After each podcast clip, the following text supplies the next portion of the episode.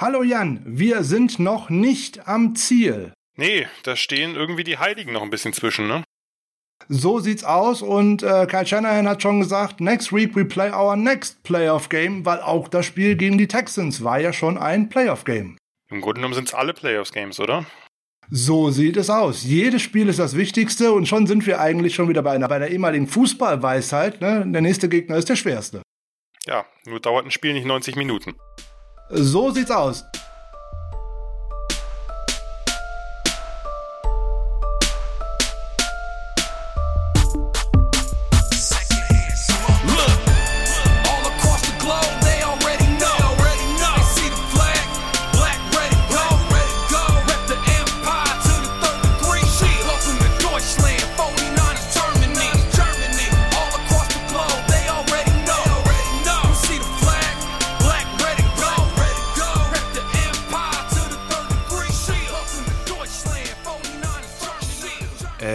Ist Dienstag und Dienstag ist wie immer Niners Huddle Zeit, der Podcast der 49ers Germany. Schönen guten Morgen, schönen guten Tag, schönen guten Abend, je nachdem, wann ihr uns denn zuhört. Herzlich willkommen auch in der 135. Folge im Jahr 2022. Ich hoffe, ihr seid alle gut reingekommen in das neue Jahr, habt vielleicht ganz ordentlich im Kreise der Familie gefeiert und ähm, ja, Nehmt euch nicht so viel vor für das neue Jahr, lieber kleine Schritte, keine großen unbedingten Vorsätze, die bricht man eher als bei den kleinen. So, jetzt sind wir heute in Folge 135. Wir sprechen über den Sieg der 49ers gegen die Texans und dafür habe ich an meiner Seite heute einmal Jan Wegwert oder auch Aka Gianni Vanzetti. Ihr kennt ihn alle, er war schon häufiger bei uns im Podcast und er vertritt heute dann netterweise einmal äh, Sascha, der ja noch aufgrund der, äh, des Ablebens seiner Mutter noch ein bisschen out of order sein wird. Und von Sascha soll ich euch ganz herzliche Grüße bestellen. Er hat ganz, ganz viele Nachrichten bekommen und die Anteilnahme, die ihr äh, ihm übermittelt habt, die haben ihn natürlich sehr gerührt und natürlich ist es auch immer ein kleines bisschen Balsam auf die Seele. Und ähm, ja, wir hoffen, dass äh, Sascha bald wieder hier beim Podcast dabei ist und wünschen ihm von hier aus natürlich weiterhin alles, alles nur erdenklich Gute und viel, viel Kraft für die äh, schwere Zeit.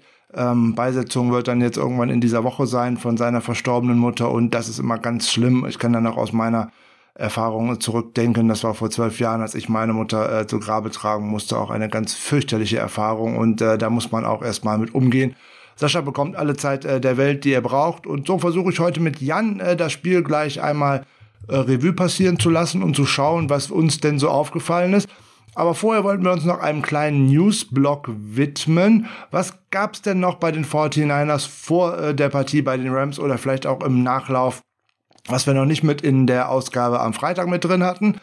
Patrick Willis und Bryant Young haben es geschafft. Sie sind Finalisten für die Pro Football für die Pro Football Hall of Fame Class of 2022. Das ist total schön. 15 äh, Finalisten der Modern Era sind dann dabei und dabei dann tatsächlich auch zwei Größen der 49ers. Ich bin mit äh, Patrick Willis, habe ich geliebt, den neun Jahre als Linebacker, den habe ich unheimlich gerne gesehen. Äh, Brian Young hat im Endeffekt auch die Nummer von Nick Bosa, die äh, 97, ein ähnlich dominanter Spieler und äh, zwei Jungs, die es da verdienter Art und Weise jetzt dort geschafft haben, zu den Finalisten zu gehören und ähm, da sind noch ganz andere klangvolle äh, Namen äh, dann natürlich dabei. Reggie Wayne, der Wide Receiver von den Indianapolis Colts zum Beispiel, oder Demarcus Ware, der Top Pass Rusher der Cowboys und äh, Broncos später. Andre Johnson als Wide Receiver, äh, Tony Borselli, der Top Tackle von äh, Jaguars und äh, Texans. Also da sind sehr, sehr gute Spieler dabei. Willie Anderson zum Beispiel auch noch, Ronnie Barber, Jared Allen. Also es ist eine sehr, sehr runde Klasse. Richard Seymour von äh, Patriots, Oakland Raiders, Defensive End, Defensive Tackle. Also eine große Klasse. Ähm, wenn ihr noch mal was zur Hall of Fame hören wollt und eventuell auch, wie äh, die äh, zustande kommt, äh, hört doch mal in unsere Folge 108 hinein, in der ich mit Matt Mayoko, äh, dem äh, 49ers Insider, ein Interview führen durfte, weil er ist mit in dem Auswahlkomitee und auch mit ihm durfte ich über äh, Patrick Willis und Bryant Young und deren Chancen sprechen. Könnt ihr gerne noch mal reinhören. Ist eine sehr launige, sehr runde Folge. Und ähm, ja, er hatte gesagt, oh, das ist vielleicht Finale, aber ob er es tatsächlich schaffen könnte, Patrick Willis schwer. Ich habe gesagt, er soll alles geben. Und ähm, ja, Grüße an mit Mayoko. Well done. Er ist zumindest im Finale und äh, wir hoffen, dass das etwas geben könnte. Dann schauen wir doch noch mal schnell auf die letzten Meldungen zu den äh, 49ers. Ja, das sieht ja eigentlich grundsätzlich wirklich gut aus, weil es gab jetzt nicht wieder die Riesenwelle an Verletzungen. Da freuen wir uns grundsätzlich drüber. Aber Kyle Shanahan hat jetzt nach der Partie gegen den Texans schon mal so ein kleiner äh, Injury Report abgeliefert und äh, ja, da sind die 49ers tatsächlich mal doch ganz gut davon gekommen. Äh, Trent Williams hat äh, eine kleine, kleine Ellenbogenverletzung und das Team wird das jetzt unter der Woche managen. Man wird schauen, ob er dann mit dem Training ein bisschen limitiert oder ob er aussetzt. Äh, Marcel Harris hat äh, eine kleine Verletzung abbekommen, aber das ist auch nicht so, dass er davon ausgeht, dass er ausfallen würde. Dann hofft äh, der 49ers Head Coach, dass äh, Conor McEmanuel Mosley mit ähm, wegen seiner Knöchelverletzung eventuell wieder ins Training einsteigen kann. Gleiches gilt für Dre Greenlaw. Sie hätten eine Chance, dass man Sonntag im Regular Season Finale gegen die Los Angeles Rams auflaufen könnte. Gerade Mosley könnten wir unheimlich gut gebrauchen, weil er gegen Cooper Cup eigentlich immer ganz gut aussieht. Außerdem erwartet Shanahan, dass am Mittwoch äh, beim Start des Trainings in Vorbereitung auf die entscheidende Partie bei den Rams Defensive Lineman Morris Hurst, der mit einer Wadenverletzung nicht so lange ausgefallen ist, sowie Wide Receiver Mohamed Sanu, äh, Knieverletzung, als auch Safety Tavon Wilson mit einer Fußverletzung am Mittwoch teilnehmen wollen. Da müsste man mal schauen, bei Sanu und bei Wilson müsste man vorher das Practice Window öffnen und dann müsste man anschließend schauen. Ja, letzte Meldung, bevor wir uns dann tatsächlich mit äh, Jan Wegwert über das Spiel unterhalten, ist, ähm, letzte Woche war ähm, Mitch Wisnowski äh, auf der Reserve Covid-19-List gelandet. Drei Spieler mussten die 49ers heute, am heutigen Montag, äh, da drauf setzen. Dante Johnson, Kaywan Williams und Raheem Mostert gerade Johnson und Williams, unser angeschlagenes äh, Cornerback-Core, auf die beiden können wir gegen die Rams eigentlich nicht so gut verzichten. Also da wäre schön, wenn sie nach den neuen Regularien dann nach fünf Tagen, also dann am Samstag wieder, äh, oder Freitag, Samstag wieder aktiviert werden könnten, weil die drei Jungs brauchen wir definitiv gegen die Los Angeles Rams. Aber jetzt wollen wir uns der Review zu der Partie gegen die Texans und dem zweiten Start von Trey Lance widmen.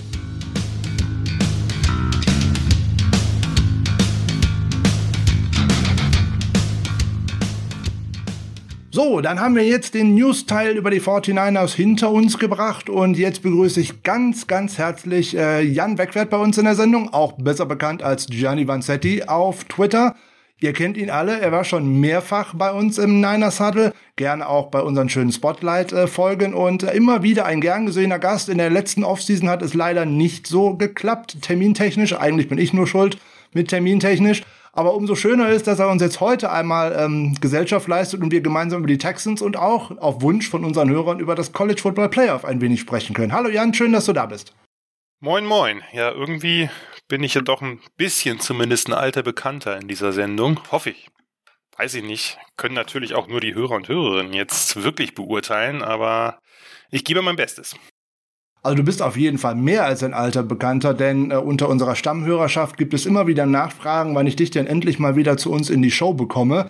Und ich vertröste die Leute dann immer so ein bisschen in Richtung Off-Season, ähm, weil es dann ja unter der Woche oder unter der Saison, äh, sowohl College Football als auch NFL ja immer ein bisschen schwierig ist und du ja ohnehin in diverse Projekte eingebunden bist.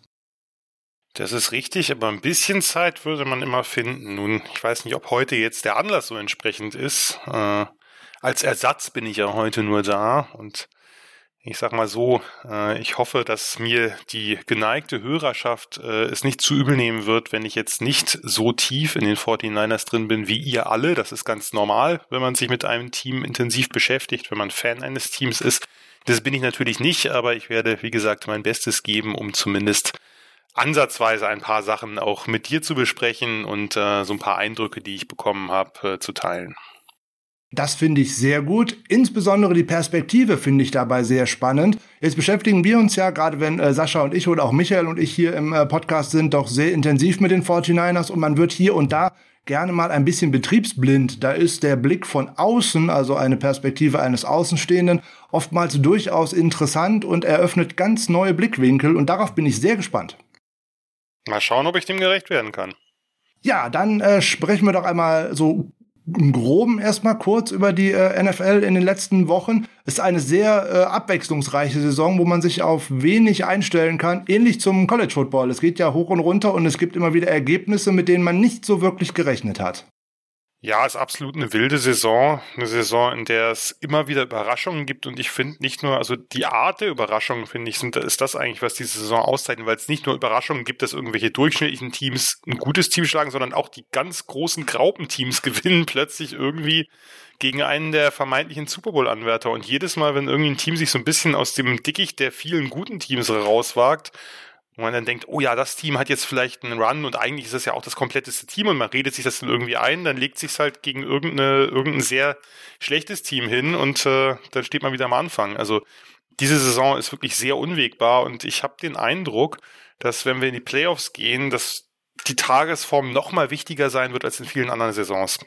Äh, das glaube ich auch. Äh, da würde ich deine Einschätzung direkt teilen. Und man hat es ja tatsächlich in den letzten Wochen häufig gesehen, jetzt so, ähm, gerade wenn man andere Podcasts, die nur den großen Blickwinkel verfolgen, ähm, nochmal ein bisschen Revue passieren lässt. Die Patriots hatten jetzt einen ganz äh, großen Streak, die waren der heißeste Shit, der gerade rumgelaufen ist und dann kommen aber doch wieder die Bills und äh, machen sie einmal wieder platt und machen da was vorbei. Dann kommen die Chiefs in eine große großen Run und sind dabei verlieren, aber dann gestern bei den Bengals und äh, laufen jetzt Gefahr, tatsächlich die AFC nicht äh, gewinnen zu können weil wenn man ja mal davon ausgeht, die Tennessee Titans äh, haben äh, ein, naja, eine lösbare Aufgabe an Week 18 mit einem äh, Heimspiel gegen die äh, Houston Texans. Also, obwohl, da haben sie auch schon gegen verloren. Also man weiß nie so genau, wo man in dieser Saison dran ist. Nee, ist richtig. Wenn man sich auch mal anguckt, äh, die Bills, die eine Zeit lang, ja, du hast es gerade angesprochen, auch als eins der kompletteren Teams galten. Man darf nicht vergessen, die haben halt 6 zu 9 gegen die Jaguars verloren. Vollkommen abstrus eigentlich, aber so war es. Oder die Cardinals, die in ihrer Krisenzeit halt eine, eine, richtige Klatsche gegen die Lions kassiert haben oder so. Also das ist schon, äh, das ist schon sehr ungewöhnlich. Die Cowboys, so Mitte der Saison hatte ich den Eindruck, die Cowboys sind das Team, was es zu schlagen gilt. Und dann legen die sich halt gegen die Broncos hin und auch ordentlich hin. Ne? Nicht, dass man irgendwie mal so ein Spiel verliert, wo man, was weiß ich, ein paar Bounces gegen sich bekommt, sondern man kriegt eine richtige Rutsche. Und das äh, macht diese Saison so ein bisschen aus.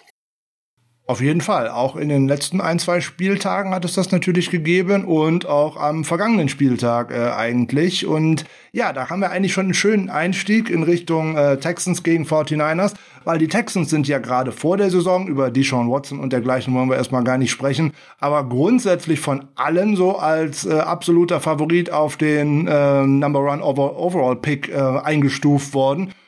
Und die haben dem einen oder anderen jetzt ordentlich Lügen gestraft, haben jetzt inzwischen vier Siege eingefahren und ja auch unter anderem eigentlich gegen gute Teams gewonnen, so gegen die Tennessee Titans zum Beispiel. Und ähm, ja, also ich finde die Entwicklung, die die äh, Texans gerade nehmen, eigentlich recht spannend, weil man da aus wirklich wenig und wenig Talent und wenig und unbekannten Spielern doch bis jetzt eine sehr schlagkräftige Truppe geformt hat, die sich auch hier und da für Verträge entweder bei den Texans oder bei anderen NFL-Franchises doch deutlich empfiehlt. Ja, bin ich ganz bei dir. Also man darf ja nicht vergessen, letzte Woche haben sie halt die Chargers geputzt, die mitten im Playoff-Rennen waren und so ein Spiel einfach nicht verlieren dürfen und die sind einfach über die rübergelaufen. Ne? Also, äh, die, die Texans spielen tough. Das ist für mich auch nach wie vor das äh, das ist nicht bös gemeint, talentfreiste Team der Liga klingt so, klingt so gemein, aber ich glaube insgesamt, wenn man sich den, den Roster von, von A bis Z anguckt, äh, glaube ich, gibt's keinen schlechteren. Das heißt aber nicht, dass sie das schlechteste Team gerade sind. Ne? Sie spielen tough. Wir haben das ja äh, bei, bei den Lions auch gesehen. Es gibt ja so ein paar Teams, die einfach gerade nicht viel Talent haben, aber, aber wirklich sich die Seele aus dem Leib spielen. Im Grunde genommen hat man das ja auch, wenn das Ergebnis am Ende deutlich war und auch verdient war, jetzt äh, auch gegen die Niners gesehen. Ne? Also das ist ja kein Team, was man einfach so auf die leichte Schulter nehmen kann. Dann verlierst du nämlich auch gegen die Houston Texans. Ja, das macht die NFL ja so grundsätzlich eigentlich in diesem Jahr aus, dass man sich nicht sicher sein kann, dass man irgendein Team auf jeden Fall ähm, schon besiegt hat, nur weil man auf dem Papier das Bessere ist. Wir haben es in dieser Saison auch zweimal gesehen. Ich habe es in der Preview auf ähm, das Texans-Spiel nochmal gesagt. Wir hatten ja zweimal die Seattle Seahawks in dieser Saison. Und wenn ich da auf die DVOA und dergleichen äh, Analytics-Werte der beiden Teams geschaut habe, habe ich die 49ers immer relativ weit oben gesehen und die Seahawks ganz, ganz weit hinten. Trotzdem haben die 49ers beide Spiele äh, völlig äh, dämlich verloren. Und äh, das ist aber dann halt so. Wenn man den Gegner nicht ernst nimmt und 100% gibt oder eigentlich 110% und noch mehr gibt, dann äh, verliert man tatsächlich so eine Begegnung. Und ich finde, dass die Texans sich äh, wirklich gut aus der Affäre gezogen haben. Die haben eigentlich in jedem Snap gekämpft. Das ist so eigentlich das, was mir über das ganze Spiel gestern aufgefallen ist. Ja, hat am Ende von der Qualität her nicht gereicht, aber insgesamt, ich finde es ich find's insgesamt auch immer wieder erstaunlich in der NFL. Man hat natürlich immer mal ein Team, was dann wirklich durch so ein richtig tiefes Loch geht über ein paar Spiele und herbe Klatschen kriegt, aber dass du eigentlich wirklich die Situation hast, und das ist natürlich auch verständlich, weil die Spieler, du hast halt einfach ja keine, keinen Unterbau. Das heißt, die Spieler, mhm. die in der NFL spielen, die spielen natürlich jedes Spiel ihr Herz raus letztlich, weil sie einfach nicht wissen, ob sie nächstes Jahr noch, noch dabei sind. Die durchschnittliche Karriere ist irgendwo bei drei Jahren oder so.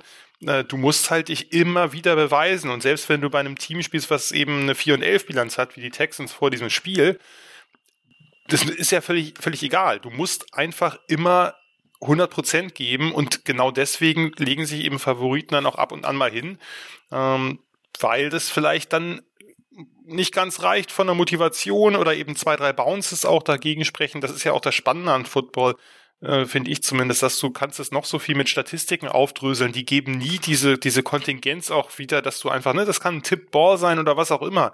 Äh, manchmal ist es schlicht Pech. Aber das macht eben, das macht eben diese, dieses Spiel aus, dass du, dass du natürlich auch, wenn du einen hohen Rückstand meinetwegen hast aus der ersten Halbzeit mit zwei, drei Plays, kannst du es drehen. Zweimal nicht aufmerksam sein, einmal der Bounce an der richtigen Stelle und schon ist die Führung dahin. Vollkommen richtig. Oder, oder wie wir, oder, oder Frank, wie wir, wie wir natürlich, was weiß ich, bei Indianapolis gesehen haben, halt so diese äh, groteske Szene von Carson Wentz, den Pass in Doppeldeckung, der dann bounced äh, aus den Händen dieser drei Spieler, die da quasi zusammenkrachen, sein, sein Receiver und die beiden Defender und dahinter steht der T.Y. Hilton und sagt, ja, danke. Nimm ich. Und dann, und dann gehen sie in Führung, ne? Also, haben es am Ende verloren, aber genau solche Plays können dann nachher die entscheidenden sein. Ja, man könnte jetzt sagen, es war die kurioseste Szene des vergangenen NFL-Spieltages. Also zumindest, Sport, zumindest sportlich ist es die kurioseste Szene. Alles andere gehört wieder äh, die große Bühne Antonio Clown, hoffentlich zum letzten Mal. Ja, und ich meine, mal, wenn wir vielleicht können wir auch gleich drüber reden, aber auch bei dem Spiel ist es ja so, dass die Jets halt geführt haben mit 24 zu 10, wenn ich das jetzt äh, richtig in Erinnerung habe sogar. Vollkommen. Das heißt, das am Ende hat auch ein bisschen Glück gebraucht und auch äh, fand ich einen etwas schwierigen, im Nachhinein ist immer leicht zu sagen, aber einen etwas schwierigen Fourth Down Call der Jets da, ähm, hatte so ein bisschen, hatte so ein bisschen so ein Draft-Geschmäckle. Nein, ich weiß es nicht. Äh, will, will äh, Robert Sala da jetzt nichts unterstellen.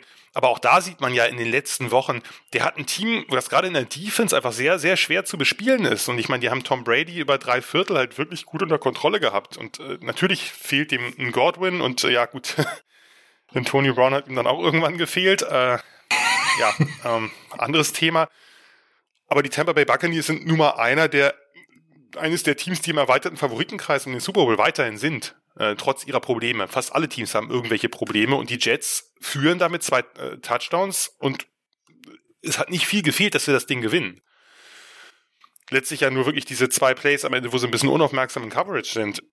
Und auch da sieht man, die Jets gehören nun wirklich eher zum Bodensatz der Liga du kannst kein, du kannst kein Spiel auf die leichte Schulter nehmen. Dazu sind die Spieler und auch natürlich die Coaches, denn für viele Coaches gibt genug Coaches, die nur einmal Coach sind, nur einmal Head Coach sind und danach wieder Assistant und dann war es das vielleicht mit der ganz großen Coaching-Karriere. die werden alle immer alles in jedem Spiel geben. Und äh, dann können auch die Jets die Patriots schlagen oder die Buccaneers. Ja, äh, direkt an dieser Stelle äh, Grüße an äh, die Gangrene, äh, die Gangrene Germany, weil äh, wir sind ja sozusagen, oder ihr seid ja sozusagen inzwischen die Außenstelle der 49ers bei den ganzen Coaches und Spielern, die da inzwischen äh, mit Robert Saleh äh, zu euch rübergegangen sind. Wir gucken ja immer ein bisschen auf euch, ist ja keine Frage. Und gestern ganz besonders, weil falls wir es schaffen sollten, in die Playoffs zu kommen, da sind die Tampa Bay Buccaneers, oder zumindest nach heutigem Stand, wären die Tampa Bay Buccaneers auswärts der Gegner der 49ers. Also von daher da kann man sich ja einiges an, abschauen und die Defense der 49ers und die Defense der Jets spielt recht ähnlich, würde ich mal glatt behaupten. Überraschend. Überraschend, ja. Man weiß überhaupt nicht warum, ne? Ganz, ganz merkwürdig. Ganz merkwürdig. Ja, dann schwenken wir doch mal auf äh, 49ers gegen Texans und ähm, Jetzt gäbe es da die Geschichte der beiden Teams gegeneinander, habe ich ja am Freitag schon gesagt, ist noch nicht so dramatisch lang. Die 49ers haben jetzt äh, von fünf Spielen vier gewonnen, drei zu Hause, alle gewonnen, okay. Kyle Shanahan ähm, führt jetzt als Head Coach 2 zu 0 bei Spielen gegen die Texans. Da war er ja auch mal Offensive Coordinator unter anderem. Da war ja auch schon der halbe Coaching-Staff, den er jetzt noch dabei hat, irgendwie auch schon unter seinen Quality Control Coaches und dergleichen. Hier Robert Salea unter anderem auch. Also von daher ganz spannend eigentlich. Und die 49ers haben jetzt vier Spiele in Folge gewonnen im Levi Stadium, nachdem man davor ja doch äh, anderthalb Jahre auf einen Heimsieg irgendwie warten musste. Das ist überraschenderweise der längste Streak äh, im heimischen Stadium seit der Saison 2011. Schwer zu glauben, aber wenn du das sagst, glaube ich dir das unbesehen. Äh, ist nicht so, als ob ich das jetzt überprüft hätte. Das hat äh, das, äh, das, äh, der Media Department der 49ers so rausgegeben. Also gehe ich mal davon aus, dass das stimmt. Ähm, es kam mir auch, auch nicht so. Es kam mir auch nicht so vor. Ja, blicken wir doch mal so im Groben und Ganzen auf die Partie. Du hast sie dir ja auch äh, angeschaut, wie du mir verraten hast. Und ähm, was war so dein erster Eindruck von, diesem, von dieser ganzen Partie? Wo fange ich an? Äh, also es war natürlich, die 49ers sind jetzt nicht besonders gut in die Partie gekommen. Ich glaube, da äh, müssen wir nicht groß drum herum reden. Natürlich die, der erste Eindruck oder darauf, wo man geschaut hat, war natürlich Trey Lance und sein zweiter Start. Und das ist, das ist ganz klar. Das ist natürlich die Story gewesen. Man hat einen Gegner, den man schlagen muss, wenn man in die Playoffs kommen will oder in den Playoffs auch eine Rolle spielen will. Und das war jetzt natürlich ein Must-Win. Der hat ja auch geklappt.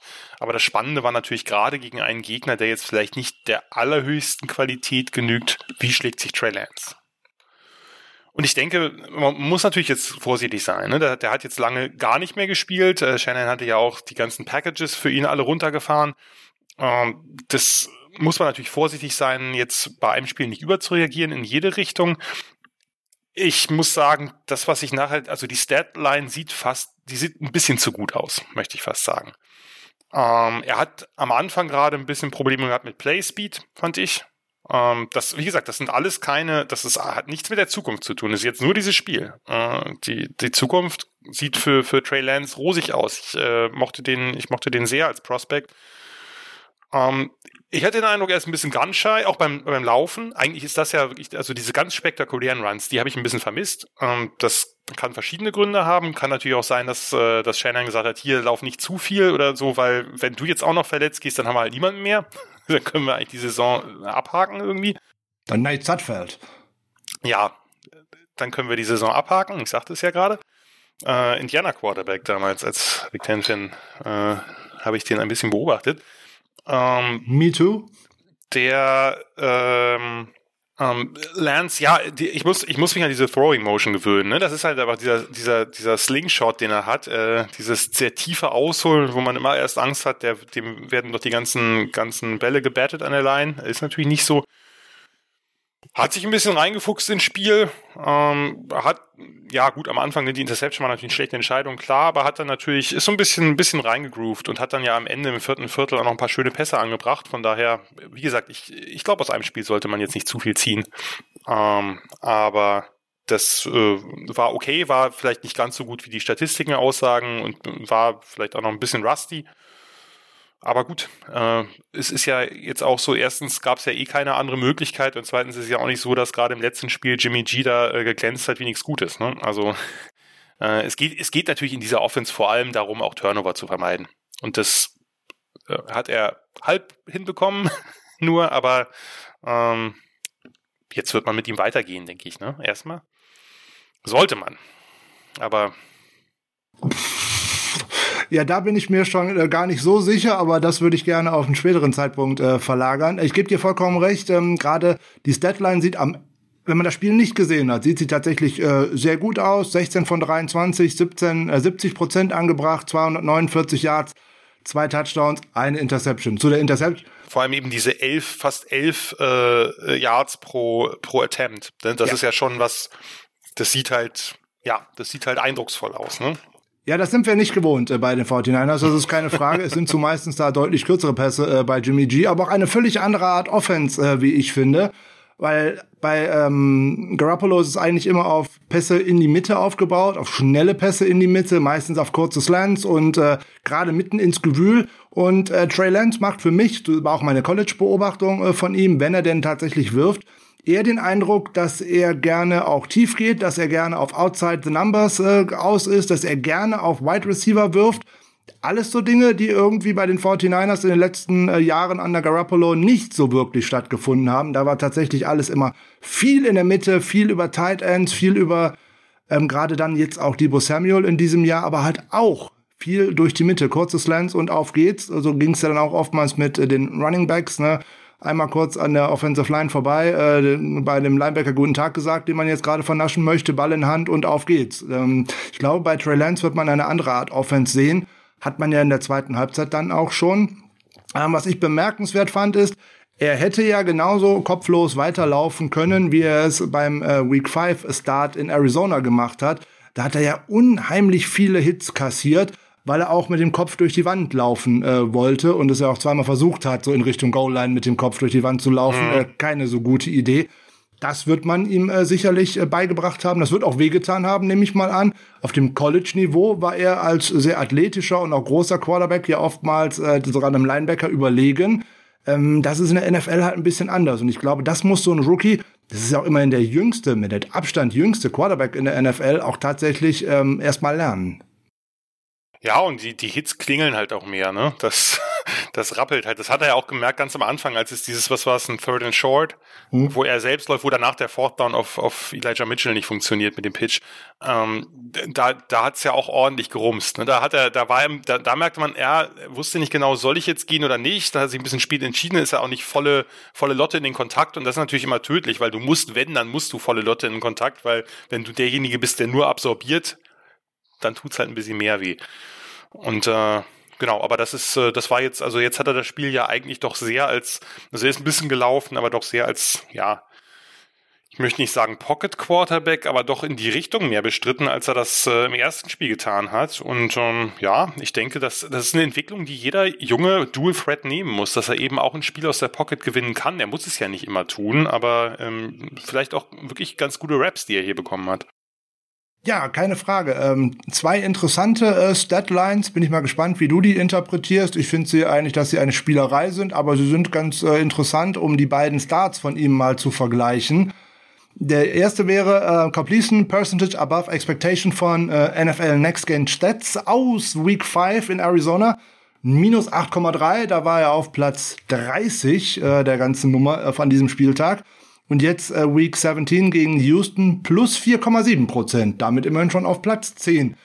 Jetzt sind natürlich die beiden äh, Gegner auch nicht so gut miteinander vergleichbar. Das muss man doch äh, auch ganz ehrlich sagen. Aber ich finde, dass er sich da deutlich äh, verbessert hat. Hat natürlich auch den besseren Supporting Cast als Week 5. Da war kein George Kittle dabei und äh, Brandon Ayuk war irgendwie äh, zwar auf dem Feld, aber noch nicht der Ayuk, den er jetzt heute äh, gerade ist. Und so weiter und so weiter. Da kann man jetzt weit ausholen, das lassen wir mal. Aber interessant ist auch, wenn ich mir die 2021er Draftklasse angucke, mit ja sehr durchwachsenen Quarterback-Leistungen an vielen Stellen, wenn man dann den äh, das Passer-Rating der NFL kann man auch äh, natürlich wieder unter Vorbehalt sehen, im zweiten Career Start sich anschaut, Trevor Lawrence 37,2, Wilson 37,0, Field 82,7, Jones 89,0, Mills 23,4, Lance 116. Ja, wie gesagt, ich bin ja bei allen Statistiken ein bisschen vorsichtig, weil eine Statistik, also bei, beim Quarterback-Rating natürlich erst recht, weil das halt sehr abhängig von eben Touchdown-Pässen und Interceptions ist und ob du jetzt an der Ein-Yard-Linie, irgendwo habe ich neulich eine lustige Statistik gesehen, Touchdown-Pässe von der Ein-Yard-Linie wo es ja dann rund von, was weiß ich, ich weiß nicht mehr, ganz oben Brady, Rogers oder solche Leute und dann Bart Starr, also der legendäre Packers Quarterback der 60er Jahre mit einem. So, ne? Damals ist man an einer ein Yard Linie halt immer gelaufen. Das heißt, natürlich ist gerade etwas wie das Quarterback Rating äh, hat natürlich geht natürlich extrem in die Höhe, wenn du irgendwelche ein Jahr Touchdown Pässe wirfst, weil du halt Play Action und dann steht der Teil dann irgendwo frei rum oder so ähm, vor, damit vorsichtig bei dem bei der ähm, erwarteten Completion Percentage over Expectation sozusagen, da würde ich insofern auch vorsichtig sein, weil ich fand schon, dass also das Ballplacement war jetzt nicht immer ideal. Also es gab schon ein paar Bälle, die man die die entweder die gerade ein bisschen tief waren. Ähm, da gab es ein paar, wo dann eben, ich weiß nicht, das war, glaube ich, der eine auf Jennings, der den fast vom Boden kratzen musste und dadurch halt keine, keine Yards auf der Catch machen konnte. Das war jetzt nicht der schwierigste Pass der Welt, den er irgendwie ein enges Fenster drücken musste. Wie gesagt, es keine, soll jetzt keine Generalkritik an Trey Lance sein, überhaupt nicht. Das ist ganz normal. Aber von daher, ich würde, äh, ich würde ein bisschen, äh, oder bei, bei all diesen Statistiken würde ich ein bisschen, bisschen schauen. Also wenn ich mir das Spiel angucke, gibt es das nicht ganz her, finde ich. Auch wenn es keine schlechte Leistung war, überhaupt keine Frage. Ne? Also gerade natürlich das, das späte Ding dann auf Samuel, da hat er natürlich auch ein, ja, einen, sehr freien Receiver gehabt, wo ich erst dachte, dass der Schiedsrichter noch ein Verteidiger wäre, der irgendwie unter ihm stand, aber war er das nicht, haben logischerweise. Übrigens, das haben übrigens sehr viele gedacht. was, was ist das jetzt? Warum? Der, der stand, glaube ich, auch ein bisschen weird da. Also der Schiedsrichter ja, hat. Äh, der stand komisch da. Äh, stand an der Stelle, wo man selten einen Schiedsrichter erwartet in dem Moment, aber gut. Ähm, so, okay, alles klar. Ähm, aber wie gesagt, insgesamt müssen wir, müssen wir, äh, müssen wir natürlich einfach ähm, ein bisschen schauen, ob sich welche Tendenzen sich da jetzt verstärken oder nicht. Aber das ist halt einfach, das, das war ja auch klar, dass das Lance von den, von den Quarterback ist egal. Ich meine, die machen alle, haben die größere Probleme von Mac Jones vielleicht abgesehen als angenommen. Das ist, äh, äh das ist erstaunlich. Gut, Davis Mills sollte man auch rauslassen, aber das ist jetzt äh, keiner dieser Top Prospects gewesen. Jones ja auch dann am Ende schon, aber eben nicht ganz auf diesem Level wie die vier anderen, die halt unglaublich gehypt worden sind. Äh, das, die haben alle Probleme, mehr Probleme als ich dachte, mehr Probleme als die meisten dachten. Auch das muss nichts heißen, dass das nicht abgestellt werden kann in den nächsten Jahren. Aber dafür, dass es die beste Quarterback-Klasse seit Ewigkeiten war, muss man zumindest ein bisschen Ernüchterung zulassen, sage ich mal. Ja, das hat auch wieder nicht, nicht sehr viel mit Trey Lance zu tun, weil der hat jetzt, da kann man jetzt am wenigsten rausziehen. Das ist jetzt sein zweiter Start gewesen. Man wusste nur, Trey Lance ist besonders roh. Logischerweise hat FCS gespielt, letztlich nur eine Saison als Starter, plus ein Exhibition Game. Ähm, das, das ist natürlich sehr wenig gewesen. Das heißt, der braucht Raps, der braucht irgendwo Raps, um einfach zu lernen, weil der schon im College wenig gesehen hat. Äh, ja, und von daher denke ich, ähm, sollten wir, egal, also jede Evaluation über Trey Lance ist gerade extrem vorläufig. Nicht nur vorläufig, sondern extrem vorläufig. Ja, eindeutig, keine Frage. Das äh, Total QBR von ESPN gibt das übrigens nicht so wieder, wie das das Passer-Rating der NFL äh, mhm. wiedergibt, weil da landet er interessanterweise mit ähm, 34,2 für diesen Spieltag nur auf Platz 21 und Davis Mills nur zwei Plätze dahinter mit 29,8. Da führt mit weitem, weitem Abstand äh, Mac Jones mit 94,5. Also gut, der hat die Jaguars gehabt, ne? Das muss man vielleicht auch ja, dazu sagen. Gut. Aber der hat auch, glaube ich, äh, von den Rookie Quarterbacks die, die besten Umstände, äh, was O-Line und Spielprinzip und dergleichen angeht. Die haben ja einfach ihren Gameplan von der letzten Saison weggeschmissen und haben den von ähm, Brady und dergleichen wieder rausgeholt. Also das Playbook nehme ich mal an. Da sind keine so großartigen Veränderungen zu sehen. Vor allem, aber nee, ich würde fast sagen, sogar das Playbook, was Brady als Brady ein junger Brady war, wo er ja noch eher der Verwalter war. Ne? Das, da war man vergisst ja gern, wie das Brady am Anfang nicht so dieser Super Stats Quarterback war, wie zu der Zeit meinetwegen schon Peyton Manning. Äh, das äh, Brady war am Anfang ja eher Verwalter und hat halt auch eine gute Defense gehabt, hat ein, hat ein solides Laufspiel gehabt. Und das Laufspiel haben sie jetzt natürlich nochmal stärker gemacht, ist klar, sie wollen den jungen Quarterback schützen, wobei ich sagen muss, am Anfang der Saison war die Patriots O-Line auch nicht besonders gut. Da hatten sie ein paar Verletzte und da, ähm, und da hat, das hat man dann natürlich auch gesehen bei Mac Jones. Mhm. Trotz allem, äh, wir sind im 49ers Podcast, sollten wir nicht zu viel über die Patriots reden, aber trotz allem bin ich insgesamt doch relativ beeindruckt, weil ich hatte den, ich hatte nicht erwartet, auch in einem natürlich besseren Kontext als die anderen Rookies, als, als Fields bei den Bears und natürlich als, als Wilson und, und Lawrence bin ich schon ein bisschen beeindruckt davon, wie, wie erwachsen er wirkt. Definitiv. So, das, äh, das hat auch nichts mit äh, der Frage der 49ers zu tun, der Angst. Ich hätte an der Stelle 49ers auf jeden Fall auch Trey Lance äh, gedraftet und nicht Mac Jones. Trotzdem äh, kann ich, kann ich zugestehen, dass er mich beeindruckt hat und dass ich nicht gedacht hätte, dass er so weit schon ist. Da kann ich mich deiner Einschätzung äh, nur anschließen. Ich hatte auch gedacht, da kommt irgendwie ein, ein nicht ganz so fertiges Bübchen in die äh, NFL, so aber der hat da jetzt tatsächlich alle Kritiker, ne, die nach einem Feierbild oder die nach die von einem Feierbild mit einer Zigarre nach einem National Championship Game darauf schließen, dass der äh, nicht ordentlich trainiert und sich nicht ordentlich vorbereitet. Die Plauze. Die genau, Frank, das war die Plauze.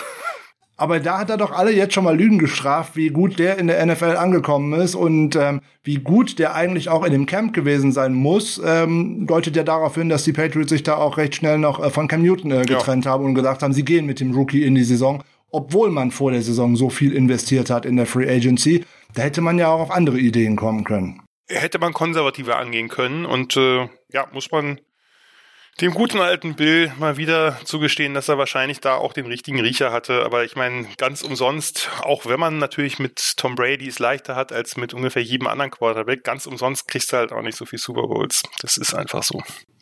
Wohl richtig. Also wenn ich, wir schauen immer so ein bisschen auf äh, die guten oder schlechten Gewinner oder Verlierer eigentlich in unserer Review zum äh, Spieltag und äh, ich finde, dass Trey Lance deutlich ein Gewinner ist und ja. dass er einen Schritt gemacht hat, dass man ihn auch auf jeden Fall nicht einfach äh, jetzt wieder auf die Bank setzen sollte für kommendes, das kommende Spiel. Weil auch das Spiel gegen die Texans, jetzt kann man sagen, ja, gegen einen der schlechteren Gegner in der NFL und so weiter und so weiter. Aber der Druck, der auf diesem jungen Quarterback gelastet hat, dieses Spiel gewinnen zu müssen, damit die 49ers in der äh, Playoff-Konversation bleiben. Ich finde, dass er das sehr gut gemeistert hat und gerade in der zweiten Halbzeit, wo man äh, die Plays ein bisschen geöffnet hat oder das Playbook ein bisschen geöffnet hat, wo er auch äh, tatsächlich mal tief werfen durfte und sollte. Das sah in der ersten Halbzeit nicht so gut aus. Da wollte man es sehr konservativ lösen äh, aus meiner Sicht. Da wollte man viel, viel laufen. Da wollte man am liebsten nur kurze Pässe werfen. Und da hat man auch gemerkt, der ist nervös und natürlich auch eingerostet. Seit Week 5 keinen Ball geworfen. Ähm, da hat man natürlich viel, viel über ihn erzählt jetzt in den letzten Wochen, wie toll er doch im Training sich verbessert hat und so weiter und so weiter. Da hat man immer nur vergessen, ja, was hat er denn im Training eigentlich gemacht? Der hat immer das Scout-Team geführt, so nebenbei. Und das ist ja im Endeffekt die Jungs vom Practice Squad und der Third und Fourth Stringer, mit dem man dann da spielt gegen die First Defense. Nur mal für alle, um das zu erklären, wie das in der NFL so abgeht. Der hat ja dann fast gar keine Raps mit der ersten Offense bekommen. Weil natürlich war die, waren diese Gameplans vorher immer auf Garoppolo zugeschnitten. Und ohne dass ich beim Training dabei war, wäre ich mir ziemlich sicher, dass der zweite Quarterback, der da tatsächlich noch Plays bekommen hat für das, was da implementiert worden ist, dass das sogar Nate Sutfeld gewesen ist. Alleine, weil es eine völlig unterschiedliche Art wäre. Ein Trey Lance wird nicht die speziellen ähm, Packages spielen wollen, die für ähm, Garoppolo gemacht sind, weil das ist einfach nicht sein Spiel, genau wie umgekehrt ne, eine Speed Option oder irgendwas würde man ganz sicher nicht mit Garoppolo spielen wollen. Ja, wobei ich schon glaube, dass im, im, Passing, dass es doch schon viele Konzepte gibt, die ähnlich sind. Man, man hat ja jetzt keine komplett andere Offense mit, äh, mit Lance. Man hat einfach andere Packages, da gebe ich dir recht, aber ich glaube schon, dass äh, das jetzt nicht, das ist ja auch sinnvoll für die Receiver. Die, wenn die jetzt alle ein komplett anderes Playbook lernen müssten, nur weil ein anderer Quarterback drin ist, das würde gar, gar keinen Sinn machen. Man hat natürlich einfach vielleicht aber auch, man kann natürlich auch bei gewissen Passkonzepten, die, wie du schon gesagt hast, bei denen Garoppolo halt derjenige ist, der eben eher die Mitte präferiert, was ja nicht so häufig ist bei Quarterbacks, muss man ja auch sagen. Außen ist ja in der Regel, äh, ist ein bisschen einfach, also das heißt ein bisschen einfacher, aber du hast einfach viele One-on-One-Matchups. Äh, in der Mitte ist halt Traffic. Und von daher, ähm, das ist schon eine ungewöhnliche Präferenz, die Jimmy G da hat. Und vielleicht hat man, mit denen kann man dieselben Plays, es ist ja nicht so, dass alle Receiver dann in die Mitte laufen, sondern du hast natürlich immer welche, die außen meinetwegen die Verteidigung die Länge ziehen. Das Lance einfach vielleicht eher präferiert, dann den, das Outside-Target anzuspielen und einfach vielleicht auch quasi andere Reads hat, dass er zuerst auf die Eins geht und dann auf die Zwei, also auf den inneren Receiver oder auf den Tight End.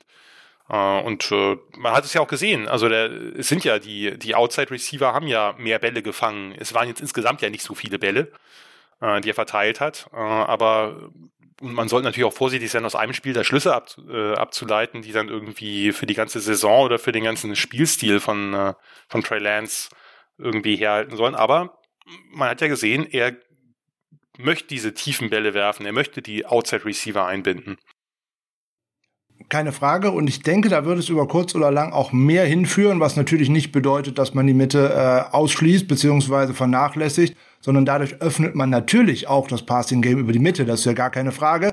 Bei Garoppolo weiß man einfach, das passiert nicht so häufig, sondern da wird auch gerne mal der ein oder andere offene Receiver entweder übersehen oder dann dummerweise überworfen oder oder Kyle Juszczyk dreht oh. sich zwölfmal, zwölfmal zu viel um, weil wenn er mal durchgelaufen wäre, hätte er den auch locker fangen können.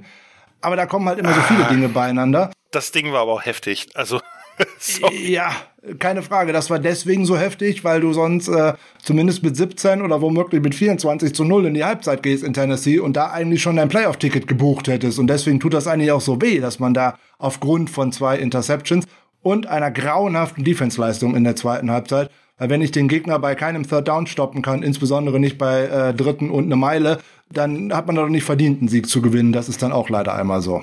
Klar, nee, natürlich lag das jetzt nicht nur an Jimmy G, das wäre das wäre äh, natürlich viel zu verkürzt irgendwie. Das war schon dann nur wir hatten das bei den Sofa Quarterbacks besprochen.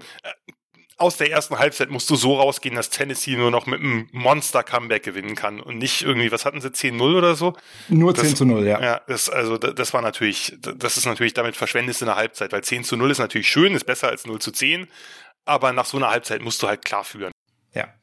Wie gesagt, als hätte äh, mit dem News-Check-Touchdown, dem vermeidlichen ja. äh, ein 17 zu 0 äh, sein müssen und die Interception in der Endzone war natürlich richtig böse, äh, keine Frage, weil da hatte George Kittle überhaupt nicht die Chance, äh, an den Ball zu kommen.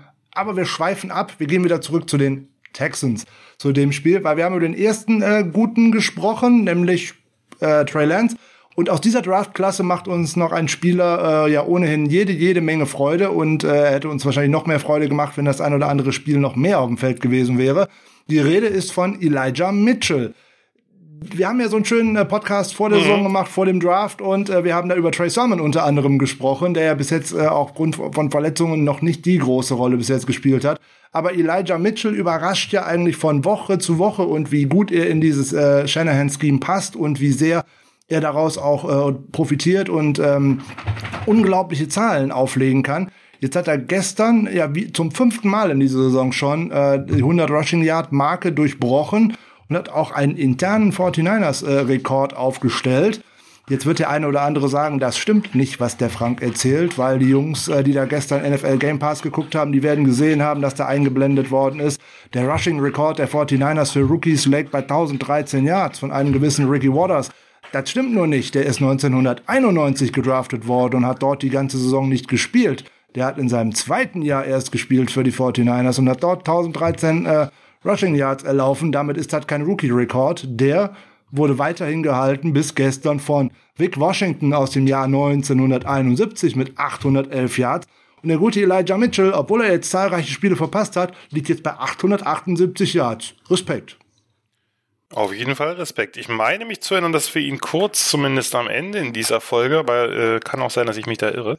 Nein, das stimmt. Und, wir haben kurz das, über ihn gesprochen. Wir, wir, haben kurz über ihn gesprochen, weil es halt diese, diese Louisiana Offense, äh, die habe ich halt sehr geschätzt. Äh, es ist ja auch selten. Ich hatte das neulich im College Football Podcast, glaube ich, schon mal erwähnt oder irgendwie, nee, bei Adrian. Dass es schon krass ist, dass aus einem so kleinen College wie Louisiana drei Running Backs, die zeitgleich da spielen, also der erste, zweite und dritte, alle in die NFL gehen. Nicht keiner so erfolgreich wie Elijah Mitchell, aber dass überhaupt alle drei mhm. NFL-Spiele machen bei einem solchen College, ist schon sehr beeindruckend. Plus ein paar O-Liner. Oh ja, Elijah Mitchell, das ist genau die Offense, die, die ihm liegt. One Cut and Go, er hat den Speed, obwohl er, ich habe mich bei dem einen Play gewundert, wo er durchgebrochen ist. Das hat er im College veredelt. Vielleicht hat er ein bisschen, ich, ich, äh, er kommt mir auch ein bisschen kräftiger vor. Vielleicht hat er wirklich ein paar, paar Muscles draufgelegt, was ja auch nicht unsinnvoll ist, wenn du eben in der NFL bestehen willst und vielleicht so ein 0,05 äh, Sekunden eingebüßt oder so, wer weiß. Aber natürlich einfach, das ist einfach genau der, der Back, den du eben für so eine Offense haben willst. Ja, der eben genau diese, diese ganzen Outside-Zone-Plays, diese Pitch-Plays und so veredeln kann. Ja, mit einem Super Burst durch die Line. Das ist, das ist genau das Spiel und äh, ja, da, da schlägt er sich super. Ich bin immer noch ein bisschen, ich habe ja, äh, ich habe das nicht so ganz verstanden, warum man Sermon so wenig eingesetzt hat, wenn er denn fit war. Ich habe irgendwo gelesen, dass er mit dem Running Backs Coach irgendwie, dass der ihn noch nicht für, für, für bereit hält. Ich weiß nicht, ob es stimmt. Kannst du mir bestimmt mehr zu sagen. Ähm, aber Mitchell ist natürlich voll eingeschlagen. Klar, das ist äh, das ist natürlich gerade für eine, für eine Offense wie die der 49ers ist so ein Back jetzt gerade natürlich auch eine Lebensversicherung. Wenn der irgendwie über fünf Yards pro, pro, pro Lauf macht, dann kannst du halt damit wunderbar agieren. Wenn du da Lance drin hast, wird der irgendwann selber auch noch mal mehr laufen können. In, in der Regel ist es ja so, wenn du einen Running Quarterback drin hast, dann gehen auch die Averages der, der Runners hoch, weil du einfach als Defense dich nie ganz darauf verlassen kannst. Selbst wenn du weißt, es ist ein Laufspielzug, du weißt halt nicht, wer den Ball kriegt. Ne, wenn du Zone Read spielst oder so oder Power Read oder irgendwas in der Richtung oder meinetwegen auch den Quarterback Draw. Ähm, das, das ist schon, also ich, ich könnte mir vorstellen, dass das sogar noch, äh, noch besser wird, wenn jetzt dann eben Lance Fulltime spielt. Das äh, könnte durchaus sein. Ich glaube, ich habe gestern auch direkt einem, äh, Michael Klock hier geschrieben. Äh, schöne Grüße an Michael. Ähm, ich glaube, ihm ist ein bisschen die Puste ausgegangen, weil er jetzt ja auch drei Spiele äh, verpasst hatte, auch aufgrund von einer Knieverletzung, dass er es deswegen wahrscheinlich ein bisschen nicht in die Endzone geschafft hat, wo er es so schön durchgebrochen ist. Wäre vielleicht eine Möglichkeit, aber er sieht auch deutlich kräftiger aus, äh, das hast du vollkommen recht.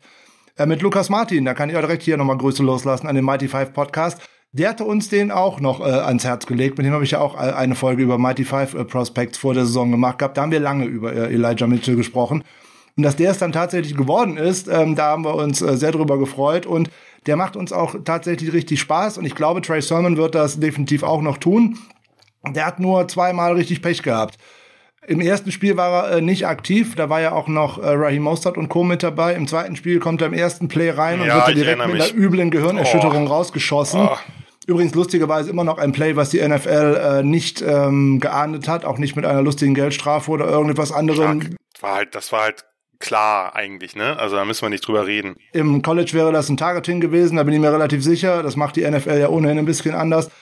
Und anschließend, ja, da musste er sich die Rolle äh, hinter äh, Mitchell äh, erstmal einnehmen und dann äh, sich seine Spielzeit über die Special Teams erkämpfen. Das hat zwei, drei Wochen nicht so wirklich gut funktioniert. Da hat er auch nicht gut ausgesehen und äh, da hat er sich auch im Training ein bisschen hängen lassen. Das hat nämlich äh, Bobby Turner auch dann, also der Running Backs Coach der 49ers, äh, mal moniert.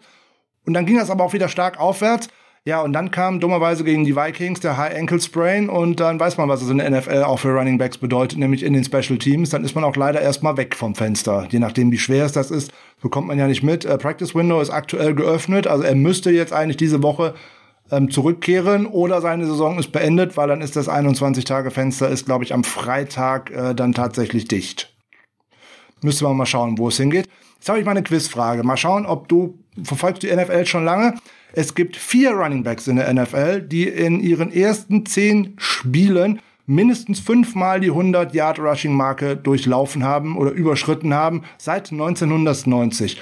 Hast du eine Ahnung, wer da außer Elijah Mitchell dabei ist? Weil das habe ich ja vorhin schon gesagt, dass er jetzt fünfmal es geschafft hat in den ersten zehn Spielen. Nee, keine Ahnung. Das sind, das sind die Quizfragen. Du könntest mich zu verschiedensten, du könntest mich zu Runningbacks fragen, aber nicht zu solchen, wer hat in, als der Vollmond so stand, mal dies oder jenes gemacht. Das, äh, äh, da, da bin ich überfragt. Das, da müsste ich jetzt komplett raten und das, keine Ahnung. Okay, dann löse ich das mal vielleicht, auf. Vielleicht Tomlinson. Nee, nicht mal. Also ich löse mal auf. Der erste wäre äh, Ezekiel Elliott, der hat es 2016 okay. auch fünfmal geschafft. Der zweite, unser allergeschätzter Freund Adrian Peterson, 2007 mit sechsmal. Und der, der die der meisten... Meine nächste, der wäre mein nächsten Tipp nach, nach Tomlinson gewesen. Und auf Nummer eins wäre ich niemals gekommen aus dem Jahr 1999. Siebenmal in den ersten Spielen, äh, sieben Spielen über 100 Yards. Adrian James. Edge. Ja. Der bessere Pick als Ricky Williams äh, in der legendären Draft seiner Zeit. Aber gut, äh, ja. Das, ja, äh, definitiv. Ein, ein, Hall, ein Hall of Fame Running Back mittlerweile ja auch seit letztem Jahr. So sieht's aus. Ja, dann fehlen also 878 Yards Elijah Mitchell jetzt erlaufen mit fünf Spielen, die er verpasst hat. Also eine ordentliche Nummer. Es wird wahrscheinlich darauf hinauslaufen, dass die 49ers auch mit einem Spiel mehr in der Regular Season erneut keinen 1000 Rad, Yasha, äh, Rad 1000 Yard Rusher bekommen. Es fehlen nicht so viele, 122 Yards, aber ob man ja. das unbedingt gegen die Rams erlaufen kann, müsste man mal schauen. Die 49ers warten schon sehr lange auf den 1000-Yard-Rusher, nämlich seit 2014 mit unserem allseits geliebten Frank Gore. natürlich, das äh, war klar, dass natürlich muss Frank Gore der letzte 1000-Yard-Rusher der Niners gewesen sein. Aber es wäre, eigentlich ist es auch fast gut, dass das noch ein bisschen weiter hält, oder? Weil ich meine, man kann ja auch mit äh, Running Back bei Committee laufen oder so, aber das, äh, das Score halt der letzte 1000 Yard Rusher ist, das passt einfach. Das passt auf jeden Fall. Also wir sind sehr zufrieden mit äh, Elijah Mitchell. Wir sind äh, sehr gespannt, wie es denn aussieht, wenn äh, jetzt äh, Trey Sermon zurückkehrt oder gerade auch wie es nächste Saison aussehen könnte. Da stellen sich ja spannende Fragen äh, bei den 49ers. Bringt man äh, einen Raheem Mostert, der die ganze Saison ja seit dem zweiten Snap verpasst mit einer Knieverletzung, bringt man ihn zurück, der Vertrag läuft aus hm, muss man mal abwarten. Bringt man Jeff Wilson zurück? Hm, Vertrag läuft aus.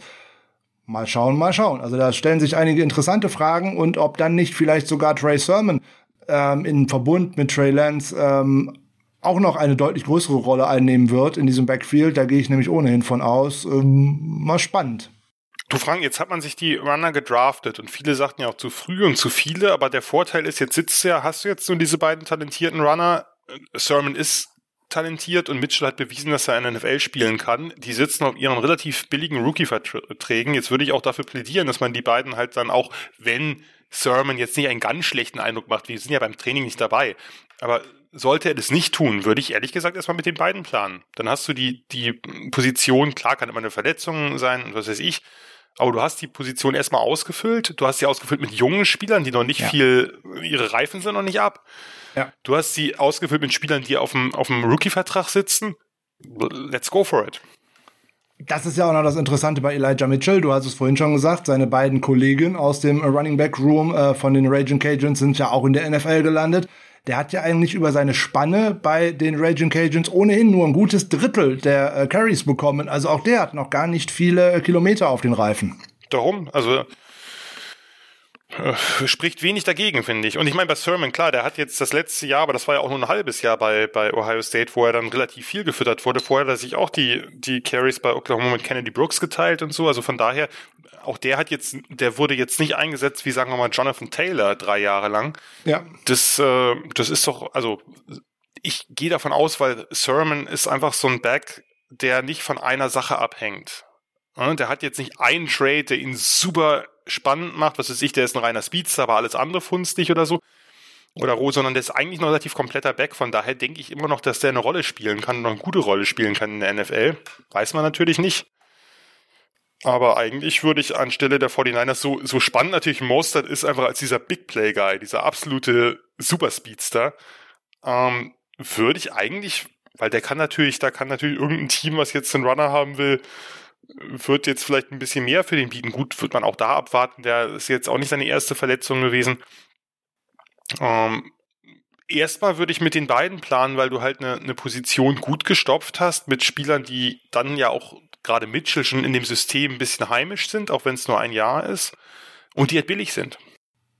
Keine Frage, da wird man ohnehin drauf achten müssen. Das Salary Cap ist äh, eng bei den 49ers, insbesondere mit Garoppolo auf dem Roster. Mal schauen, äh, wie lange das so bleibt.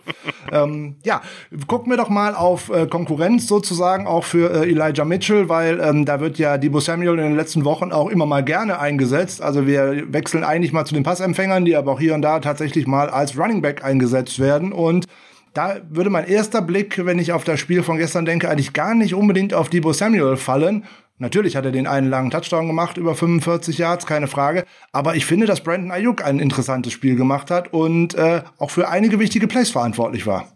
Ja, er kommt langsam wieder, ne? Ich meine, ich, mein, ich habe das nicht so ganz verstanden. Natürlich auch nicht so eng wie ihr jetzt verfolgt, wie wie der da im Dockhaus von Shanahan gelandet ist, ob er da überhaupt gelandet ist, was das überhaupt für eine weirde Nummer war irgendwie, aber der ist jetzt ja wieder da. Und das ist natürlich extrem wichtig, dass du jetzt, weil gerade wenn du Samuel eben so viel umherschiebst, dass du den im Backfield hast, dass du den im Slot hast, dass du den Outside hast, ähm, dann ist natürlich super eben ein, ein, eine reguläre Outside-Waffe zu haben, äh, die eben auch, die eben auch schnell genug ist, das, das Feld ein bisschen in die Länge zu ziehen, die super Yards After Catch besorgen kann, hat er ja in dem einen Play auch gezeigt wieder. Jedes Team kann einen Brandon Ayuk in, in guter Form gebrauchen. Ja, zweifelsohne, um äh, das mit dem Doghouse nochmal äh, schnell aufzuklären.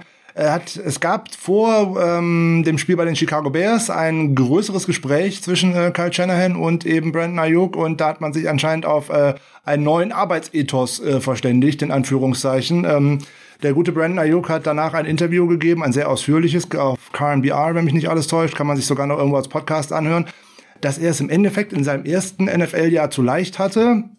Es gab viele Verletzungen bei den 49ers, äh, er hat automatisch irgendwie immer gespielt und äh, in der Offseason hat er nicht so ordentlich gearbeitet, ist auch nicht so fit ins Camp gekommen, wie die Trainer sich das vorgestellt haben. Er hat zu viel Gewicht gemacht, anstatt auch an seiner Ausdauer, an seiner Athletik zu arbeiten und so weiter und so weiter. Und dann hat er gedacht, es geht so weiter wie im letzten Jahr. Er muss sich nicht ähm, im Training aufdrängen und so weiter. Sodass dann auf einmal sogar so ein Trent Sherfield in der Depth Chart einfach mal vor ihm war. Und äh, das hat halt ein bisschen gedauert, bis man sich da auf einen Arbeitsethos eingrooven konnte und ähm, eigentlich unverständliche Art und Weise, dass das so lange gedauert hat.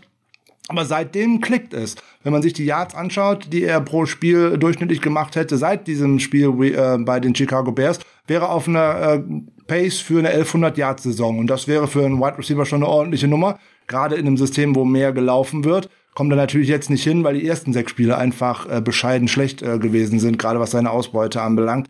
Aber inzwischen macht er auch die Dinge, die Shanahan verlangt, nämlich insbesondere auch das Blocken. Äh ja, Shanahan und Blocking Receivers ist natürlich eine Story für sich das hat uns ja unter anderem äh, das erste Spiel gegen die Seahawks gekostet, weil äh, der Safety, äh, der Cornerback kann dann nur rüberlaufen und ähm, George Kittle, den Pass für George Kittle intercepten, der eigentlich seinen Mann abgehängt hatte, weil Brandon Ayuk einfach nicht mitgearbeitet hat und seine Route nicht komplett durchgelaufen ist, sondern einfach mal irgendwo stehen geblieben ist. Und das sind halt so Dinge, die dann halt ins Doghouse führen. Hätte er äh, outside eine Go-Route gelaufen, wäre der nie in die Mitte rübergekommen und halt solche Sachen. Ja, Macht er inzwischen nicht mehr, macht, äh, sieht sehr gut aus, äh, mit schönen Plays gestern auch wieder schön. Beim Blocking, ähm, naja gut, einmal nicht, weil da hat der Trey Lance dummerweise einen Touchdown gekostet mit einem Holding, aber das passiert dann halt mal in dem das physischen ist okay. Spiel. Das, das, da, damit kann ich, wenn das ab und zu passiert, dass ein Receiver sich ein Holding abholt beim, beim, beim Blocking, absolut okay, weil das bedeutet ja, der äh, gibt in dem Moment alles und will wirklich versuchen, seinen Gegner davon abzuhalten, das Play zu machen. Wenn das dauernd passiert, wird es ein Problem, dann muss man an Technik arbeiten, klar, aber das wird jeder Receiver, der viel blockt, irgendwann mal kassieren. Äh, das äh, ist besser, als wenn da äh, unbeteiligt daneben steht. Interessant wäre mal, gerade wenn man auf Brandon Ayuk mal schaut, wo er denn Bälle gefangen hat, wo er Bälle keine gefangen hat oder auch wo er keine Targets bekommen hat. Normalerweise wäre so ungefähr die Range bis zu 10 Yards, wo Garoppolo ihn mit Bällen bedient. Ja, da ist hat er nicht mal ein Target bekommen. Interessanterweise, alle seine Targets waren in der Range zwischen 10 und 20 Yards und da hat er dann tatsächlich 5 von 6 gefangen und äh, schneidet da auch sehr gut ab. Den einen Ball, den er nicht gefangen hat, war ein, ein tiefer Ball, aber das passiert halt dann nun mal. Aber das zeigt schon, wo es denn dann hingehen könnte und insbesondere, dass er halt Trey Lance auch schon zu ihm eine gute Verbindung hat. Das hat man auch in der Preseason schon gesehen, die man immer nicht überbewerten darf, das ist ganz klar. Aber dass da eine Chemie ähm, wahrscheinlich da ist, das hat man gesehen.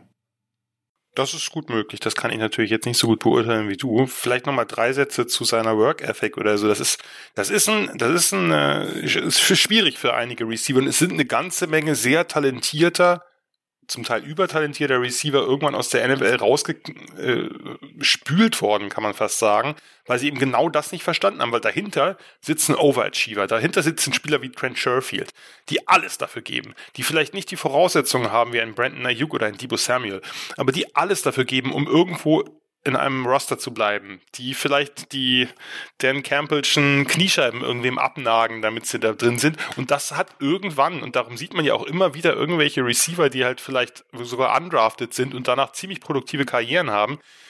Irgendwann beißt sich solche Spieler fest. Und wenn du als talentierter Spieler es nicht rechtzeitig checkst, da eben die Work Ethic dem anzupassen und zu sagen, ich bin talentierter als der und ich arbeite genauso viel. Weil dann bin ich vor ihm dann sind sie halt schneller raus, als ihnen lieb sein kann. Das ist, passiert immer wieder. Talent alleine reicht nicht. Man muss hart arbeiten, um in der NFL eine lange Karriere zu bekommen. Die 49ers haben mir direkt noch ein zweites Beispiel dazu im Kader, weil wir haben es ja ähnlich gehabt mit äh, Debo Samuel im, der, im letzten, in der letzten Saison, wo er eigentlich auch mehr mit äh, Dingen außerhalb vom Spielfeld äh, geglänzt hat und äh, der sich ja jetzt in der Offseason auch komplett verändert hat zum letzten Jahr. Und jetzt, wie ich finde, ich habe es ja schon mehrfach gesagt hier im Podcast, einer der interessantesten Playmaker äh, in dieser Liga geworden ist, nämlich von so einem reinen Gadget-Guy aus den ersten zwei Jahren zu einem absoluten Top-5-Receiver aus meiner Sicht. Ja, ich würde jetzt dem Gadget-Guy aus den ersten zwei Jahren nicht ganz zustimmen, aber ich würde dir absolut zustimmen, dass er einer der spannendsten Playmaker der Liga ist. Ich liebe Debo Samuel, kann ich nicht anders sagen. Das ist ein Spieler, den ich unbedingt in meinem Team haben würde, wenn ich eins aufmachen müsste. Ja, da wäre ich sofort dabei. Der spielt Wide Receiver wie ein Running Back und das gefällt Kyle Shanahan natürlich it. sehr. I love it. Ja, der hätte in der Big Ten bestimmt auch gut ausgesehen. Definitiv. Aber in der SEC bei den Gamecocks hat das auch nicht so schlecht gemacht. Hat ja für einen ordentlichen Draft-Prospect mal gereicht. Auf jeden Fall. In die Receiver-Gruppe der 49ers noch mal ein bisschen reinschauen, fällt dann auf, dass dann tatsächlich auch Trent Sherfield in diesem Spiel auch mal wieder ein bisschen Einsatzzeit und auch ein paar Targets bekommen hat. Das lässt sicherlich auf seine Verbindung zu Trey Lance äh, schließen. Nicht unbedingt, weil er jetzt irgendwen anders überholt hat. Aber auch, wir haben schon über John Jennings gesprochen, äh, kurz. Und ähm, der war so ein kleiner Draft-Crush von mir. Der ist ja doch bis in die siebte Runde gesegelt, obwohl er in diversen Boards deutlich in den Top, äh, Top 100 äh, gelegen hatte. Und der überrascht uns in dieser Saison wirklich, nachdem er seine Rookie-Saison ja komplett verpasst hatte auf der Injured Reserve List der blockt ordentlich, der fängt inzwischen Bälle, der bekommt immer größere Spielanteile. Du hast ihn ja bei Tennessee sicherlich auch schon äh, verfolgt gehabt. Was hältst du von ihm bis jetzt in der NFL? Ich habe in der NFL natürlich jetzt nicht so viel gesehen wie am College, aber ähm, ja, er ist genau dieser, dieser Big Physical Receiver mit Yards after Catch und zwar Yards after Catch nicht durch geile Moves, sondern durch Bulldozing die man sich, die man sich halt erhofft hat. Der eben, das ist einfach eine, ein Typ Receiver, der gerade nicht mehr so angesagt ist. Jawan Jennings ist in die siebte Runde gefallen, der wäre 15 Jahre früher, wäre wär der nicht aus Tag 2 rausgekommen. Das ist einfach, die heutige NFL ist ein Kurzpassspiel, eine Timing-Offense, schnelle Separation, schnelle Cuts, Quickness. Das ist nicht genau sein Spiel. Es ist ja nicht so gesagt, dass er das gar nicht hat. Ne? Es geht jetzt immer natürlich nur um Nuancen, aber das ist ein, das ist halt dieser Big Possession Guy, der sich aufpostet, der Bälle mit seinem Körper abschirmt, der, der physisch nach dem Catch ist. Diese Typen sind gerade, mit Ausnahmen natürlich, nicht mehr ganz so en vogue. Das hängt natürlich immer vom System ab, was du spielst. Aber es gibt halt Spielertypen, die aktuell eben, die aktuell attraktiver wirken für die NFL. Und das macht sich eben darin bemerkbar, dass solche Spieler wie Joanne Jennings öfter eben tiefer fallen, als sie vielleicht auf den meisten Boards sind. Die Boards haben sich mittlerweile auch angepasst. Die Spieler sind schon in der Regel etwas tiefer gerankt, als sie es vielleicht vor 15 Jahren wären. Aber das ist halt, damit, damit müssen, das ist halt äh, schade für die Spieler, damit müssen sie leben. Das hat ja auch einen Moment gebraucht, bis er jetzt dann sich diese, diese Rolle mhm. erkämpft hat.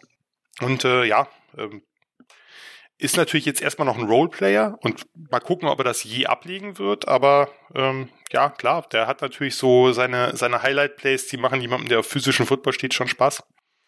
Ja, keine, keine Frage, gerade wenn man ihn dann äh, auf dem Feld sieht mit äh, George Kittle und auch mit äh, Kyle Juszczyk, da hätte ich in der gegnerischen Defense eigentlich noch ein bisschen Angst, wenn da plus, auch ein Running Play auf mich zuläuft. Plus ja? Debo natürlich, genau, halt, der hat ja noch den Ball in der Hand. Das ist, äh, also wenn man, wenn man die jetzt quasi als ein äh, Plus dann eben einen, einen, einen Runner dahinter, aber wenn man jetzt äh, mit, mit einem mit so einem Jahr, das ist ja dann quasi also eine Art 12 Personal und dann außen mhm. spielen würde, wenn man das jetzt tun würde mit, mit, mit Debo und Joan Jennings, dann hätte man wahrscheinlich das physische, physischste Skillcore überhaupt in der NFL. äh, das, zusammen äh, zusammen mit Kittle, Juszczyk ja. und dann eben einem, einem Runner. Wenn nicht Samuel selber der Runner ist, aber wenn wir ihn jetzt mal als Receiver sehen kurz. Das, äh, das ist natürlich schon, äh, könnte natürlich schon spaßig sein. Das ist natürlich auch ein, ein Punkt, das ist ja genauso diese, diese, sagen wir mal, äh, Matchup-Waffen wie ein Karl Juszczyk. Die NFL hat sich nun mal in diese Spread Richtung entwickelt mit vielen kleinen, quicken, schnellen Spielern. Wenn du eben dann mit Physis kommst, das sind natürlich Defenses auch nicht mehr gewohnt, die natürlich auch viel mehr in Nickel, viel mehr in Dime spielen und auch nicht nur was die Formation angeht, sondern natürlich auch was die Statur der Spieler angeht. Dass du natürlich Linebacker hast, die heute eher 225 und nicht mehr 240 Pounds wiegen, entsprechend schneller sind, aber natürlich nicht ganz diese Physis haben, und daher kannst du, wenn du eben solche Packages geschickt einsetzt, gerade mit einem, mit einem Fullback, der jetzt nicht ein reiner Blocker ist wie Juszczyk, dann kannst du da eben Matchups kreieren, die für dich als physisches Team wichtig sind. Und die man eben exploiten kann, immer und immer wieder. Keine Frage. Für einen äh, Tüftler äh, wie Kyle Shanahan natürlich ja, genau das, was genau. er wollte. Und äh, da hätte ja auch ein Jalen Hurt womöglich gut reingepasst, aber Definitiv. dessen Karriere ist ja nun leider an seiner, äh, an seiner körperlichen Verfassung äh, gescheitert. Und das ist sehr schade, weil von den ähm, Ansätzen her hätte es gut gepasst. Definitiv. Noch noch drei kleine äh, Fakten zu äh, dem guten Debo Samuel. Es war jetzt sein äh, Moment, sein 13. Total Touchdown in dieser Saison, sechs Receptions und sieben Rushing Touchdowns, also insgesamt 13 in dieser Saison. Sind die meisten äh, für Touchdowns eines 49er Spielers seit äh, Vernon Davis äh, in 2013, also auch schon ein bisschen her. Und inzwischen kommt er auf 1630 Yards from Scrimmage. Ja, und da hat auch, das ist auch das ist schon lange her, dass ein 49er Spieler sowas mal geschafft hat. Ähm, der letzte, der ähnlich viel geschafft hat, ist äh, mal wieder Frank Gore in 2006. da waren es nämlich 2180. Ja, Entschuldigung, ich bin so ein großer Frank Gore-Fan, ich muss den immer mit in diese Show ja, reinbringen. Würde ich auch machen. so. Ja, wunderbar. Jetzt habe ich noch eine interessante Frage, die habe ich mir zwar gar nicht so großartig vorbereitet, aber ich weiß, dass du auch einen Blick auf die Offensive Line eigentlich immer wirfst. Hast du jetzt große Unterschiede gesehen, dass eine Offensive Line eventuell äh, anders äh, verunsichert gewirkt hätte, weil man einen äh, Running Quarterback auf einmal hinter sich hat und nicht mal mehr einen Pocket Passer, wie jetzt äh, Jimmy Garoppolo in den letzten Wochen. Also die Offensive Line der 49ers hat ja eigentlich immer genau gewusst, was passiert. Entweder ist der Ball nach zweieinhalb Sekunden raus oder es gibt gleich nach fünf Sekunden einen Sack, weil äh, Garoppolo den Ball nicht wegwirft. Eine sehr schöne Zusammenfassung zunächst mal. Äh, nee, habe ich nicht, habe ich jetzt nicht speziell drauf geachtet. Äh, kann ich, kann ich daher nicht sagen. Ich hatte hat den Eindruck, dass das, dass das ein guter Job war. Und natürlich hat, haben die immer eben ihre Stärken, gerade wenn du eben diese Inside Zone, Outside Zone, die Pitches, äh, das, das sieht in der Regel gut aus und äh, es gibt halt Lücken, die man eben ausnutzen kann als Runner. Nicht, natürlich nicht in jedem Spiel so, das wäre zu einfach, aber grundsätzlich gibt es die Tendenz, dass dort, dort Lücken aufgehen, durch die du mhm. eben durchstoßen kannst. Ja. Ich kann dir jetzt aber nicht genau sagen, dazu, äh, dazu habe ich das Spiel jetzt nicht äh, analytisch genug verfolgt, wie die O-Line gewirkt hat. Ich habe mir auch noch kein äh, All-22 angeschaut. Ich fand nur, dass es nicht ähm, absonderlich anders aussah als sonst. Nö. Also die wirkten als eine gute Einheit und äh, selbst Tom Compton äh, als äh, Right Tackle hat wieder ein ganz gutes Spiel gemacht, was mich von Woche zu Woche eigentlich äh, mehr verwirrt, aber okay. Ja, prima. Ich glaube, dann ist dir zur Offense der 49ers noch was aufgefallen oder sollen wir mal einen Blick auf die defensive Seite werfen? Weil so einen richtig schlechten habe ich nicht ausgemacht, deswegen haben wir bis jetzt nur über gute gesprochen. Ja, wie gesagt, so genau habe ich das natürlich jetzt, also ich habe es natürlich nicht mit deinen Augen verfolgt. Ne? Ich habe das jetzt eher aus einer generellen NFL-Perspektive geschaut. Und nee, äh, schlecht ist mir da nichts aufgefallen. Natürlich hätte man hier oder da ein bisschen effektiver sein können. Am Anfang haben wir ja schon gesagt, war es ein bisschen rusty, sonst legt man auch mehr als 23 Punkte auf. Äh, ne? Man hat am Ende ja auch ein paar Punkte weggeschenkt noch.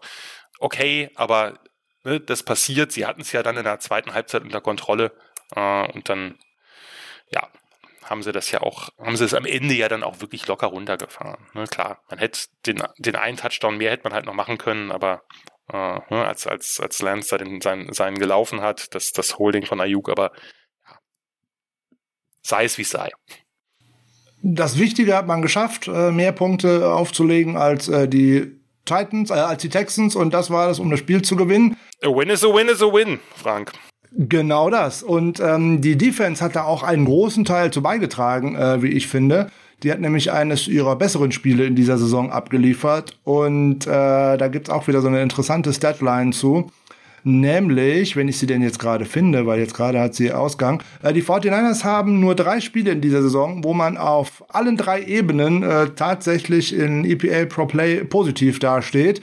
Also sprich in der Offense, in der Defense und in den Special Teams. Äh, das ist der äh, Sieg über die Rams in Woche 10, der Sieg in Woche 11 bei den Jaguars und äh, jetzt gegen die Texans. Und äh, ja, äh, sehr interessant. Und ich finde, die Defense der 49ers hat ganz schnell eigentlich der Offense den Schneid abgekauft. Insbesondere in den Trenches hat man denen den Schneid abgekauft und man hat in der ersten Halbzeit lag man einfach äh, hinten, weil die eigene Offense irgendwie nichts auf äh, die Reihe bekommen hat. Sonst wäre das wahrscheinlich noch anders ausgegangen. Also gerade die Defensive Line äh, der 49ers hat mir sehr gut gefallen.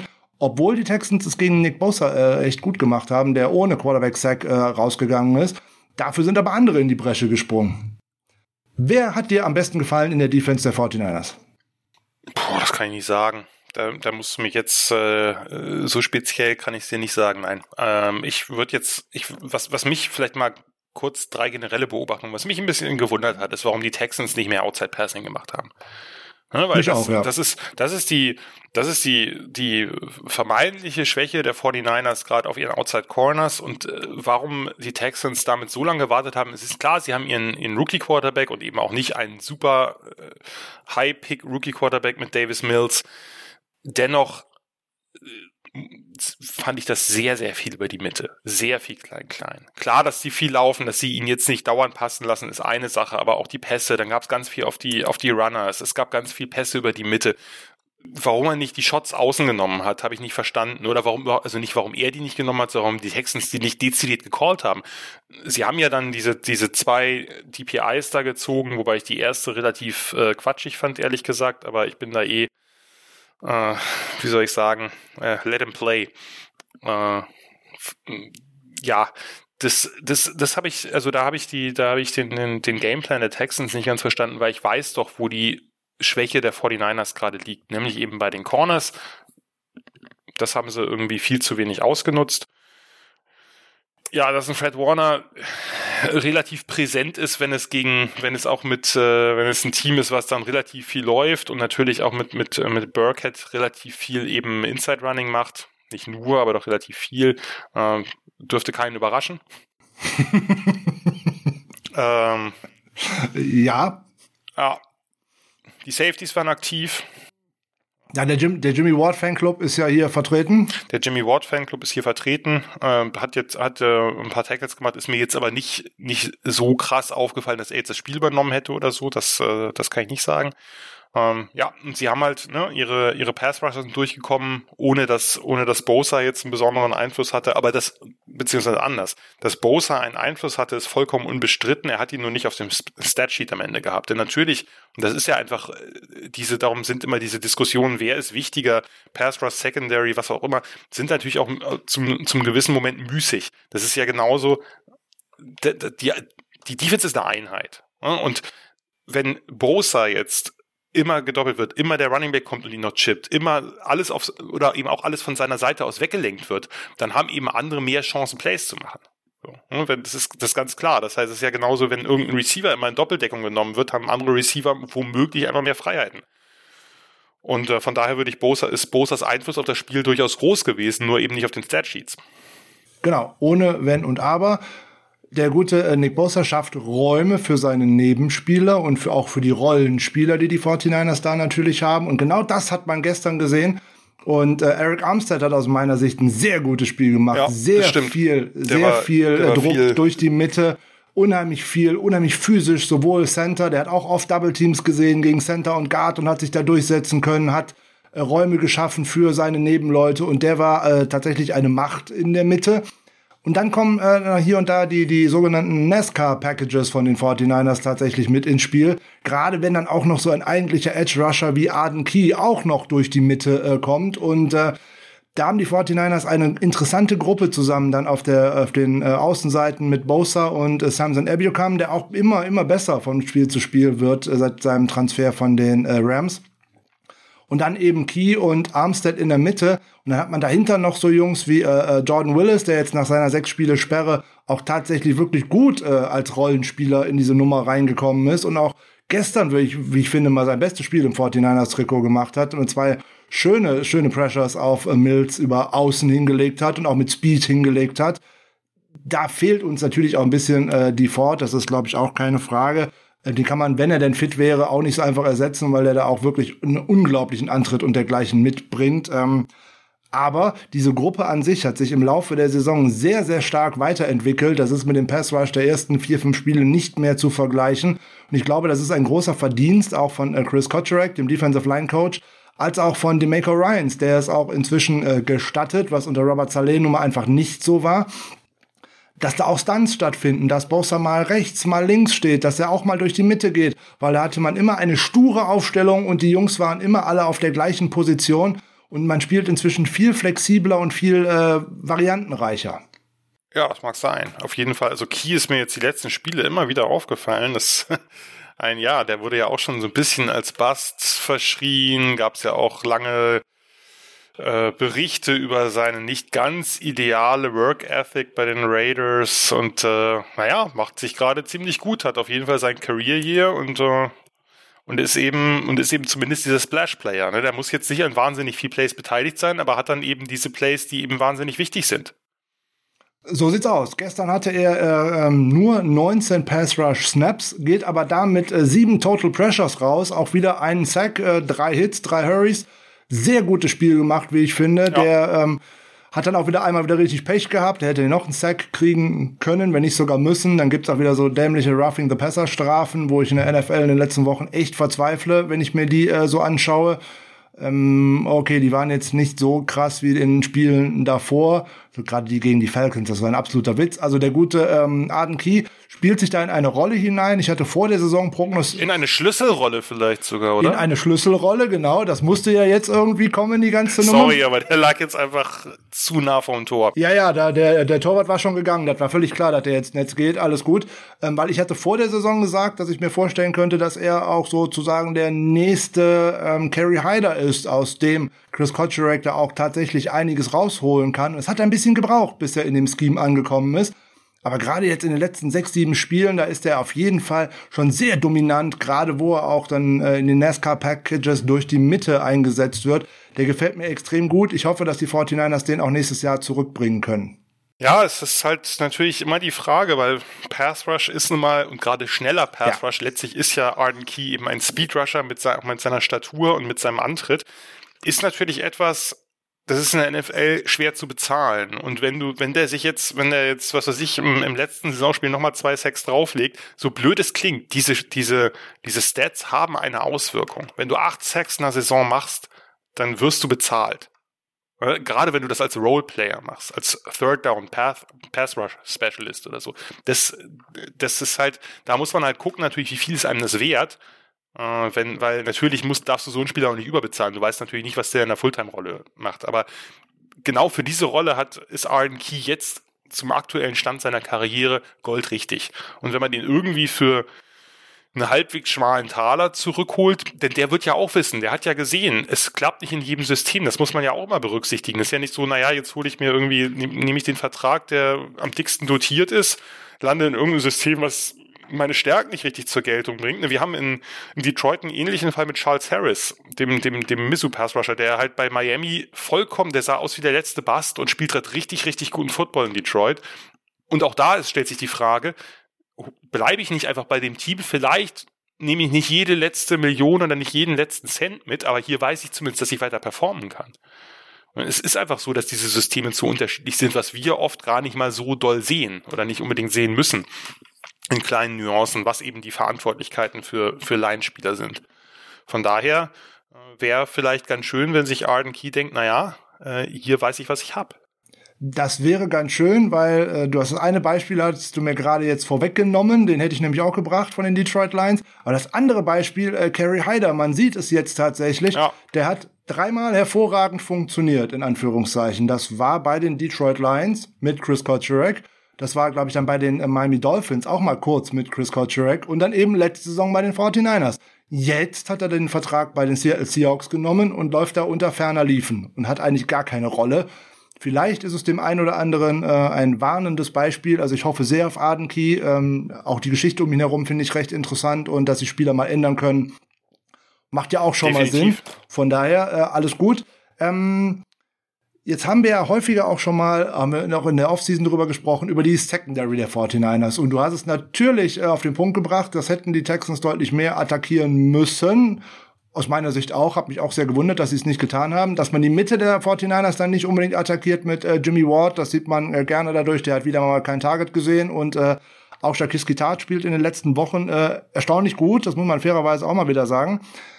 Aber auf den Außenpositionen ist man natürlich, äh, gerade ohne Emmanuel Mosley, der immer noch mit dem High Ankle Sprain raus ist und äh, als einziger Cornerback neben äh, Todarius White noch keinen Touchdown in der äh, NFL abgegeben hat. Also zumindest nicht, wenn man 150 Snaps plus gespielt hat. Der fehlt dann natürlich ohne Wenn und Aber, weil man keinen ähm, Cornerback Nummer eins hat. Und äh, ja, auf der einen Seite humpelt man mit Josh Norman. Ähm, so durch die Gegend und auf der anderen Seite mit Ambry Thomas, der jetzt tatsächlich seinen vierten Start äh, in Folge äh, gemacht hat und der aus meiner Sicht ein sehr gutes Spiel gemacht hat und äh, eigentlich sein bestes NFL-Spiel bis jetzt gemacht hat. Einen tiefen Ball abgegeben hat. Gut, hat er Glück gehabt. Der ist nachher durch ein Holding Penalty. Äh, Im Endeffekt war er weg von der O-Line. Da ist der gute äh, Nick Bosa mal festgehalten worden. Das passiert ja sonst nie. Komisch, dass Schiedsrichter das nie sehen. Äh, so ein Holding gegen, äh, gegen Bosa. Aber egal. Aber das denkt jeder, jeder Fan über seinen eben. Premier Pass Rusher. Das ist überhaupt kein Ding. Nein, es ist wirklich so. Gleich. ist wirklich Deswegen, so. dass du das nicht zweifelst, ist alles gut. Das ist bei allen Teams so. Das muss man auch dann tatsächlich so sehen. Aber ich finde, bei Ambry Thomas, jetzt wirst du die anderen Spiele der 49ers nicht so im Detail verfolgt haben, seitdem er dabei ist. Ähm, das Zwei habe ich gesehen, in der Tat. Okay, dann hast du gesehen, das war ein äh, rougher Start sozusagen, ja. um es mal so zu nennen, aber auch ein undankbarer ja. Start äh, aus meiner Sicht, wo dann auch das ein oder andere Scheme-Problem äh, dazu kommt. Äh, man hat ihn gerade so ein bisschen angeschossen äh, für die Niederlage dann bei den äh, Tennessee Titans äh, oder das eine lange Ding richtig gegen Brown abgegeben hat, wo dann aus meiner Frage äh, eigentlich ist, wenn die mit Max Protection spielen und mit sieben Mann an der Line rumstehen, wieso lässt man da AJ Brown ähm, eins zu eins gegen einen Rookie? Wo ist der Rest dieser ganzen Passverteidigung? Aber das ist eine andere Nummer. Ich finde, er fand, äh, gestern hat er deutlich besser gespielt, hatte wirklich gute Szenen, hatte zwei Pass-Breakups, hätte fast seine erste Interception gefangen. Das wäre sicherlich auch ein Pick Six geworden, wenn er das Ding festhalten kann. Hat ein bisschen Pech gehabt. Aber ich finde, was einen guten Corner von einem schlechten Corner dann hier und da auch unterscheidet, ist, bin ich bei dem Play oder laufe ich halt der Musik hinterher. Und ich finde, Ambry Thomas zeigt immer mehr, dass er eigentlich da ist, wo er sein muss. Und dann kommt alles andere irgendwann von sich alleine. Hoffe ich zumindest. Ja, ein, ein, eine, ganze, eine ganz kurze Anführung noch. Ich glaube, ich bin immer ein bisschen skeptisch bei denen, wer wie viel Touchdowns oder Yards zugelassen hat, weil ich, es ist oft so, natürlich kann man sagen ungefähr, ja, okay, das war jetzt eine Cover 3 oder das war eine Man oder so. Aber es gibt Dinge, die kann man, das haben auch immer wieder Coaches gesagt, du kannst die Verantwortlichkeiten in bestimmten Situationen bei bestimmten Passrouten gar nicht so genau von außen sehen, es sei denn, du kennst den Call. Ja. Von daher bin ich da immer ein bisschen vorsichtig. Natürlich sagt es was aus. Klar ist Tredavious White ein Corner, der nicht viel zulässt. Ob er jetzt einen Touchdown zugelassen hat oder nicht, oder ob das jetzt irgendwie eine Zone war oder äh, oder oder eben eher als, als sozusagen direkt als Man zugeteilt war, okay. Aber ich wollte nur ganz kurz sagen, also das ist, da bin ich immer ein bisschen skeptisch, aber Uh, bei Thomas war es halt so, ja, der, ich fand schon, dass er die, die Spiel, das, was ich gesehen habe, ich habe, wie gesagt, auch immer mit with a grain of salt, ich habe nicht so viel gesehen wie ihr, also wie du und die Leute, die zuhören. Er war schon, er hat schon auch, ne, es gab Momente, da wirkte er halt wie ein Rookie, da wirkte er überfordert, da wirkte er am Catchpoint. Das ist, ist natürlich immer das Schwierigste, gerade wenn du eben äh, Man spielst oder eine, eine, eine Cover 3, wo du eben quasi vertikal eine Art Man spielst. Da am Catchpoint eben die Poise zu haben, seiner Technik zu vertrauen, sich umzudrehen, den Ball zu spielen, nicht panisch zu werden, das ist unglaublich schwer und das ist natürlich gegen äh, Spieler wie AJ Brown der halt nun mal wirklich auch ein faszinierend guter Receiver ist, ist das erst recht schwer.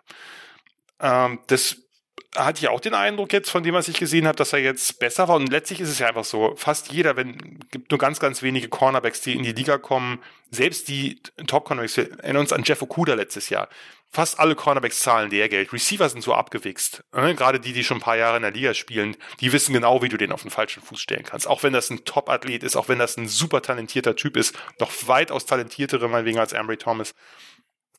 Äh, Cornerbacks müssen Lehrgeld zahlen und müssen einfach diese, diese Short Memory haben. Das ist das Wichtigste. Scheißegal, ob du gerade drei dicke Plays abgegeben hast, beim nächsten, beim nächsten coverst du den Receiver. Das muss dein Mindset sein. Immer. Und vielleicht kämpft er sich genau da gerade rein das, wenn Ambry Thomas ist für mich ja, ich hatte den ja sehr hoch auch, ist für mich ein sehr talentierter Corner.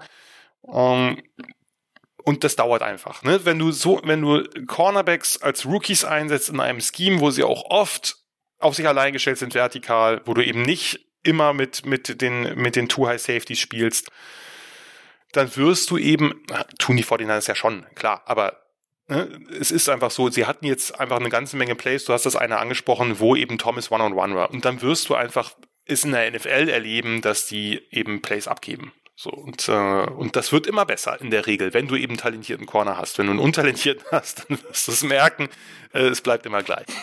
so, diese, diese Steigerungen, die sind wichtig zu sehen. Und die, die zeigen sich vielleicht gerade ein bisschen. Ne? Das ist natürlich verfrüht, äh, genauso wie es verfrüht war, irgendwie nach den ersten zwei Spielen, oh, das ist ein Bass, den muss man abschreiben, habe ich auch irgendwie komische Sachen bei Twitter gelesen, dachte ich, äh, nein.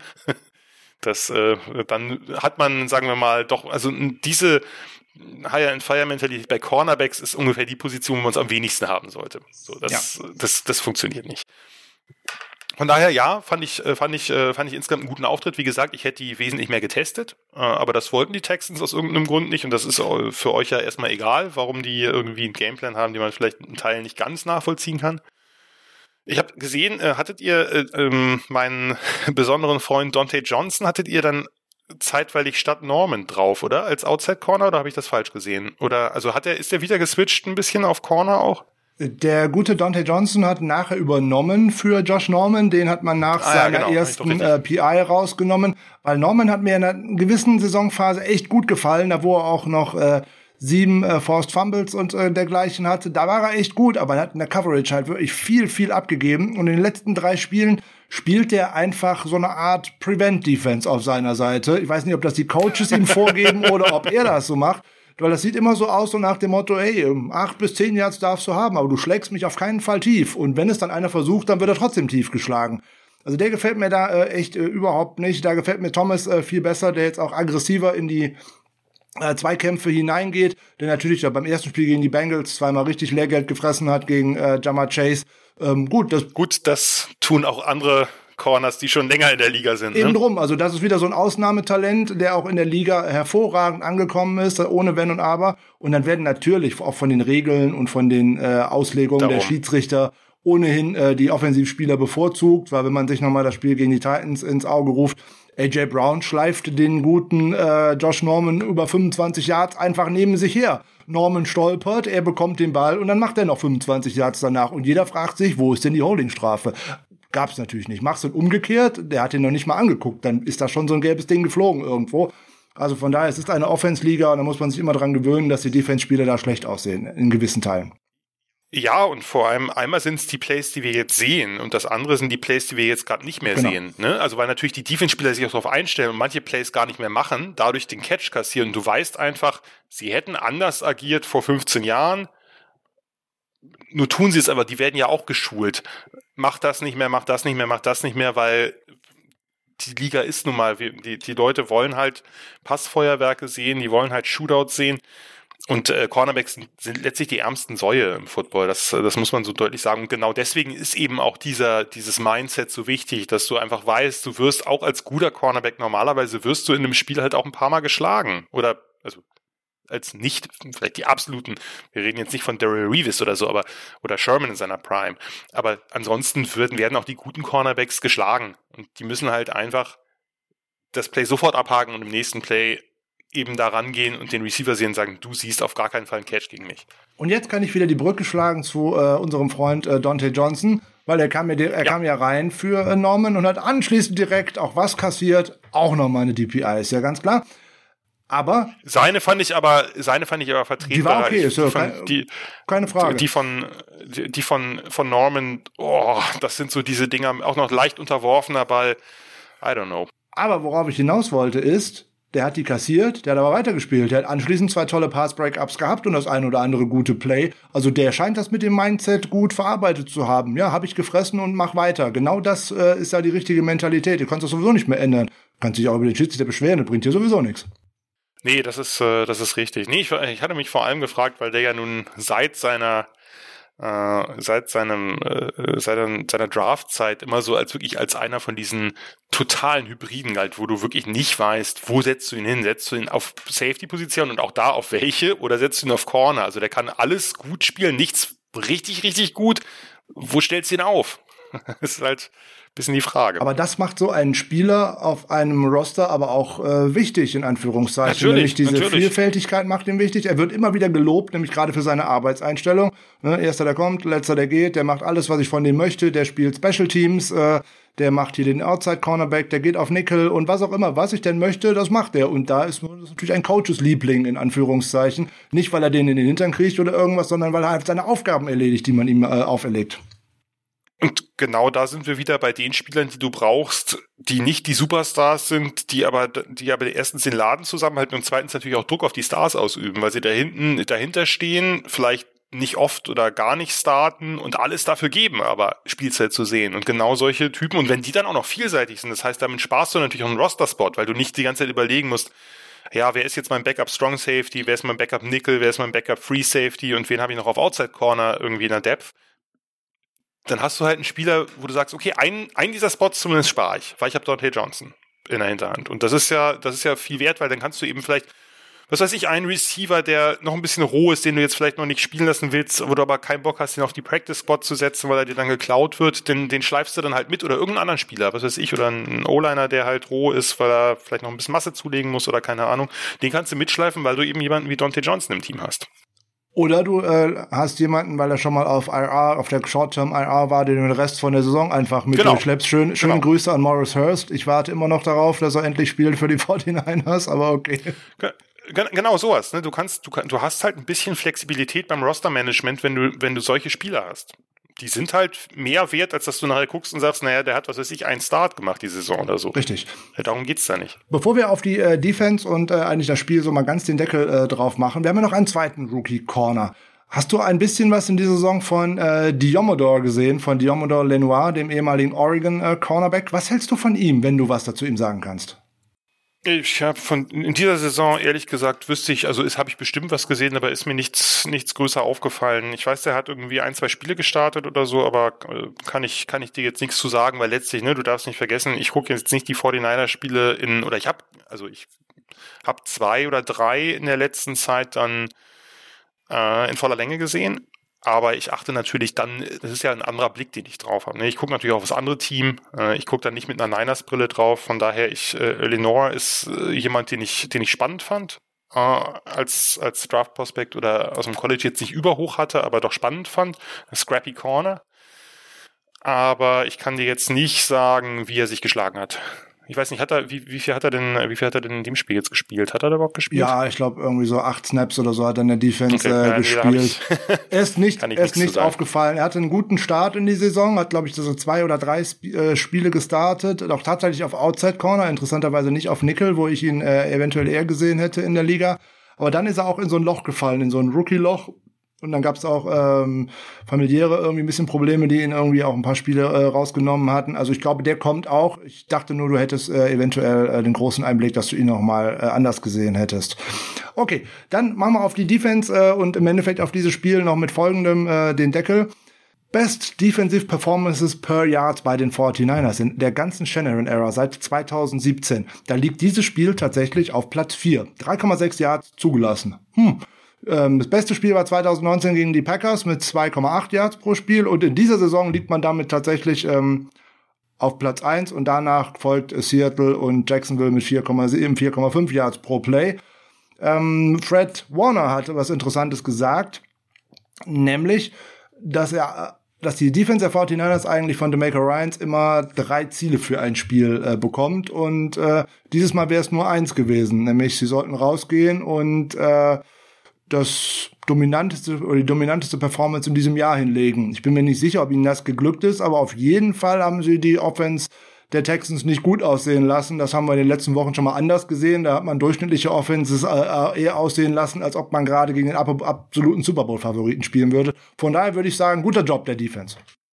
Auf jeden Fall. Und man hat ja bei den Texans vor einer Woche gesehen, dass die gegen Playoff-Kandidaten auch ordentlich produzieren können mit ihrer Offense, wenn die Defense halt äh, äh, eben nicht auf der Höhe ist. Ne? Hashtag Chargers. Also das äh, ja. sollte man ja auch nicht vergessen. Natürlich sind die Texans jetzt kein besonders talentiertes Team, ist ja, ist ja keine Frage, aber die haben trotzdem schon gegen andere Teams deutlich besser performt, als sie das jetzt getan haben. Ja. Und von daher, äh, darum, die, du musst die Spiele gewinnen. Ne? gibt halt weder Schönheitspreise, ja, kannst du natürlich die toll viel für kaufen, wenn du so einen Gegner noch mehr aus dem Stadion schießt, bringt dir aber auch letztlich nicht so viel. Ja. Und zweitens, wie gesagt, äh, wenn man, wenn man sich eben nicht nur die, die Statistiken und nicht nur die Punktzahlen anguckt, sondern das, was dann ging, da hat man die eigentlich sehr, sehr gut unter Kontrolle gehabt. Die konnten halt nicht besonders gut laufen, was sie gern gemacht hatten. Die haben, waren im Passing halt underneath, underneath, underneath, haben halt wenig, wenig nach draußen gespielt. Ja, dann äh, kommt halt kommt halt so eine Leistung bei rum, dann hältst du die Gegner irgendwie bei ja ein bisschen was über 200 Yards. Äh, selbst da ging ja auch in der Gabelstände nicht mehr so viel. Die waren natürlich kürzer als in anderen Spielen, muss man auch dazu sagen. Dennoch, äh, klar, sehr gute Leistung. Äh, auf zum nächsten Spiel, da braucht man die auch. Äh, keine Frage. Ein recht kontroverser Call der Referees war ja in der Partie drin. Da habe ich vorhin vergessen, wollte ich dich auch noch gefragt haben, wie du das gesehen hast. Marcel Harris fängt eine Interception. Ja. Fummelt ja. dann den Ball ja. und die Schiedsrichter kommen auch aus meiner Sicht auf den sehr merkwürdigen Call, dass der Forward Progress schon gestoppt ist. Quatsch. Das war natürlich, das war der eine Moment, wo man ein bisschen Glück hatte. Das äh, war ein klarer Fumble. Okay, dann sind wir da nämlich genau auch wieder auf der gleichen Länge. Ähm, da sind wir natürlich auch aus Dingen, die zu, un zu unseren Gunsten gelaufen sind, deutlich kritisch wo wir natürlich andere Dinge auch mal hinterfragen. Also das ist eigentlich ein Ding, da hätte man äh, den Ball direkt wieder abgeben müssen. Aber manchmal muss man auch ein bisschen Glück und ein bisschen Calls der Schiedsrichter hey, auf der Seite haben. Es ist so. Es ist einfach so. Du, du wirst nie, du wirst auch die Schiedsrichter werden nicht das perfekt gecallte Spiel haben. Hier verstehe ich es nicht ganz, weil du, also diese Forward Progress Stopped Dinger, die, die stören mich zunehmend. Äh, weil, du, weil, das, weil das keiner klaren Linie folgt, kann es auch gar nicht letztlich. Äh, ich, ähm, tendiere mehr und mehr dafür, dass man das wirklich mit einem Pfeif, also dass da quasi ein Pfiff erfolgt und nicht mehr, es ist ja aktuell so, dass es eben, dass eben der Schiedsrichter entscheiden kann, wann es soweit ist. Das äh, hat man jetzt auch beim Music City Bowl oder so, ähm, wo, wo Tennessee da äh, benachteiligt wurde äh, in der Overtime. Das dass der Schiedsrichter einfach für sich entscheidet, ich renn jetzt rein und jetzt ist das Play vorbei und danach pfeife ich ich meine, die haben eh die Tröte im Maul, sorry, aber. Macht umgekehrt, genau. Äh, macht's einfach andersrum. in dem Moment, wo der Pfiff ertönt, weil dann kann man es auch nachvollziehen. Dann kann man es auch, dann ja. kann man auch äh, nochmal, ne, kann man eine Wiederholung sich angucken und sagen, hier ist der Pfiff, ab da ist der Forward Progress stopped. Alles andere danach ist dann halt eben, ist dann halt einfach äh, unnützer Kampf um Ball. Äh, das sollten die Spieler dann auch lassen. Ne? Also dass dann nicht eben noch der Defender noch zehn Sekunden danach versucht, den Ball weiter rauszureißen irgendwie. Äh, aber so ist es schwierig.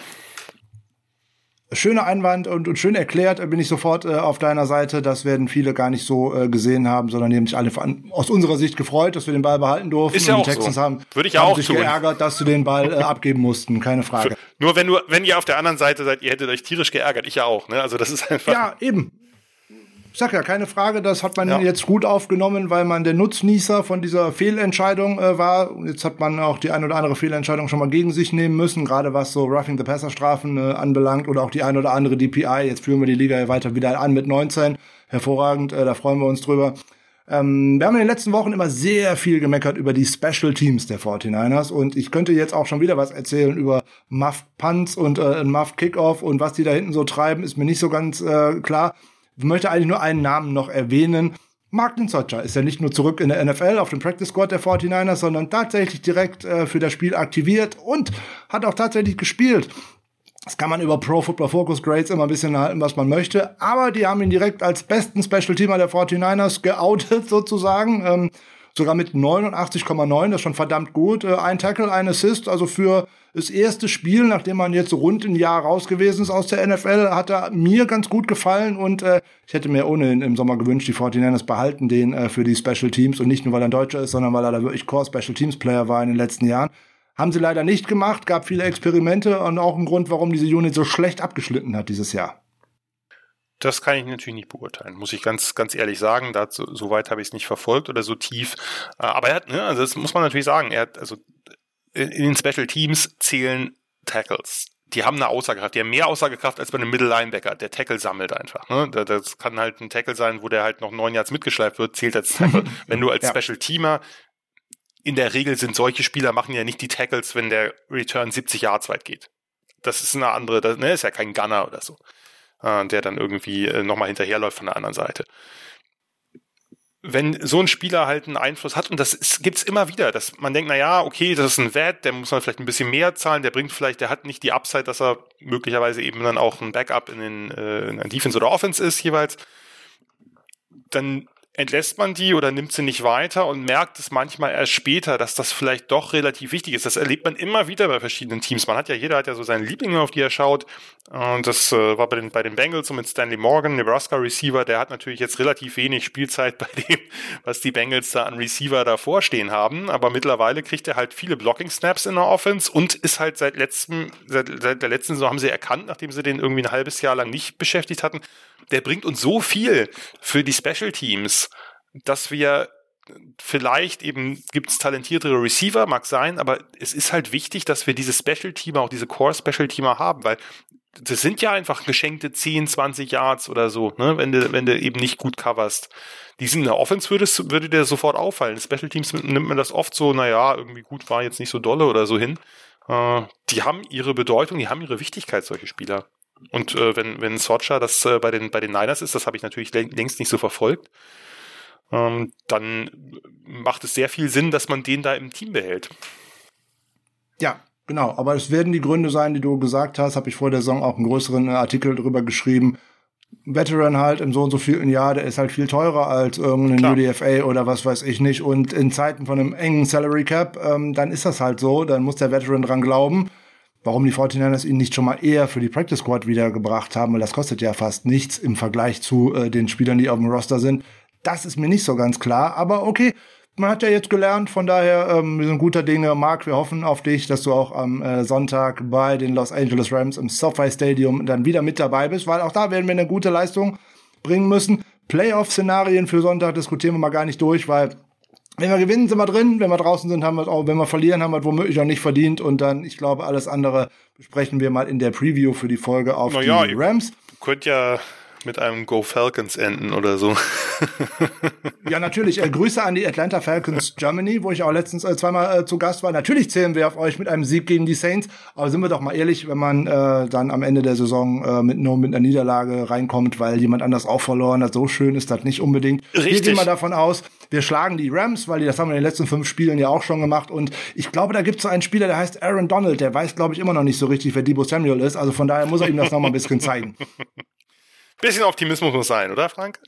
Auf jeden Fall. Also das macht den Sport ja auch schließlich aus. Dann ist man auch mal einen Tag enttäuscht und dergleichen, aber der Optimismus macht die ganze Sache ja auch deutlich interessanter.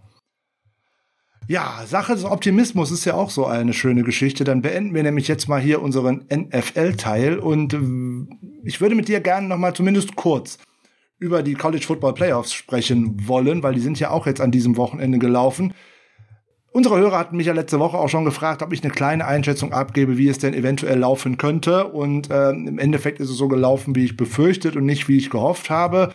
Meine Wolverines haben verloren, konnten auch nicht, nicht mal ansatzweise an die Leistung äh, anknüpfen, die man zuvor gebracht hatte in den Spielen. Also gerade gegen äh, Ohio State zum Beispiel oder auch gegen Penn State, wo man zumindest den Kampf schön angenommen hat und auch das Big Ten Championship Game die Georgia Bulldogs haben sich eindrucksvoll zurückgemeldet von der Niederlage aus dem SEC Championship Game gegen Alabama und die haben die Wolverines mit ihren eigenen Waffen geschlagen. Ich glaube, da gehst du mit mir d'accord.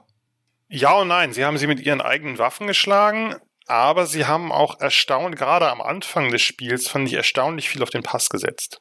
Also Stats Embedded, das machen sie, das haben sie in der Saison ja, öfter mal getan, das dass sie eben viel Early Down Play Action machen äh, eben den Ball schnell verteilen. Das war natürlich nicht Seven-Step Dropbacks. Das ist ganz klar. Das machst du nicht, wenn du gegen Hutchinson oder Jabo spielst, sondern ne, schnell Play-Action und den Ball rausfeuern. Viel Pässe nach außen, viele Pässe in die Flat.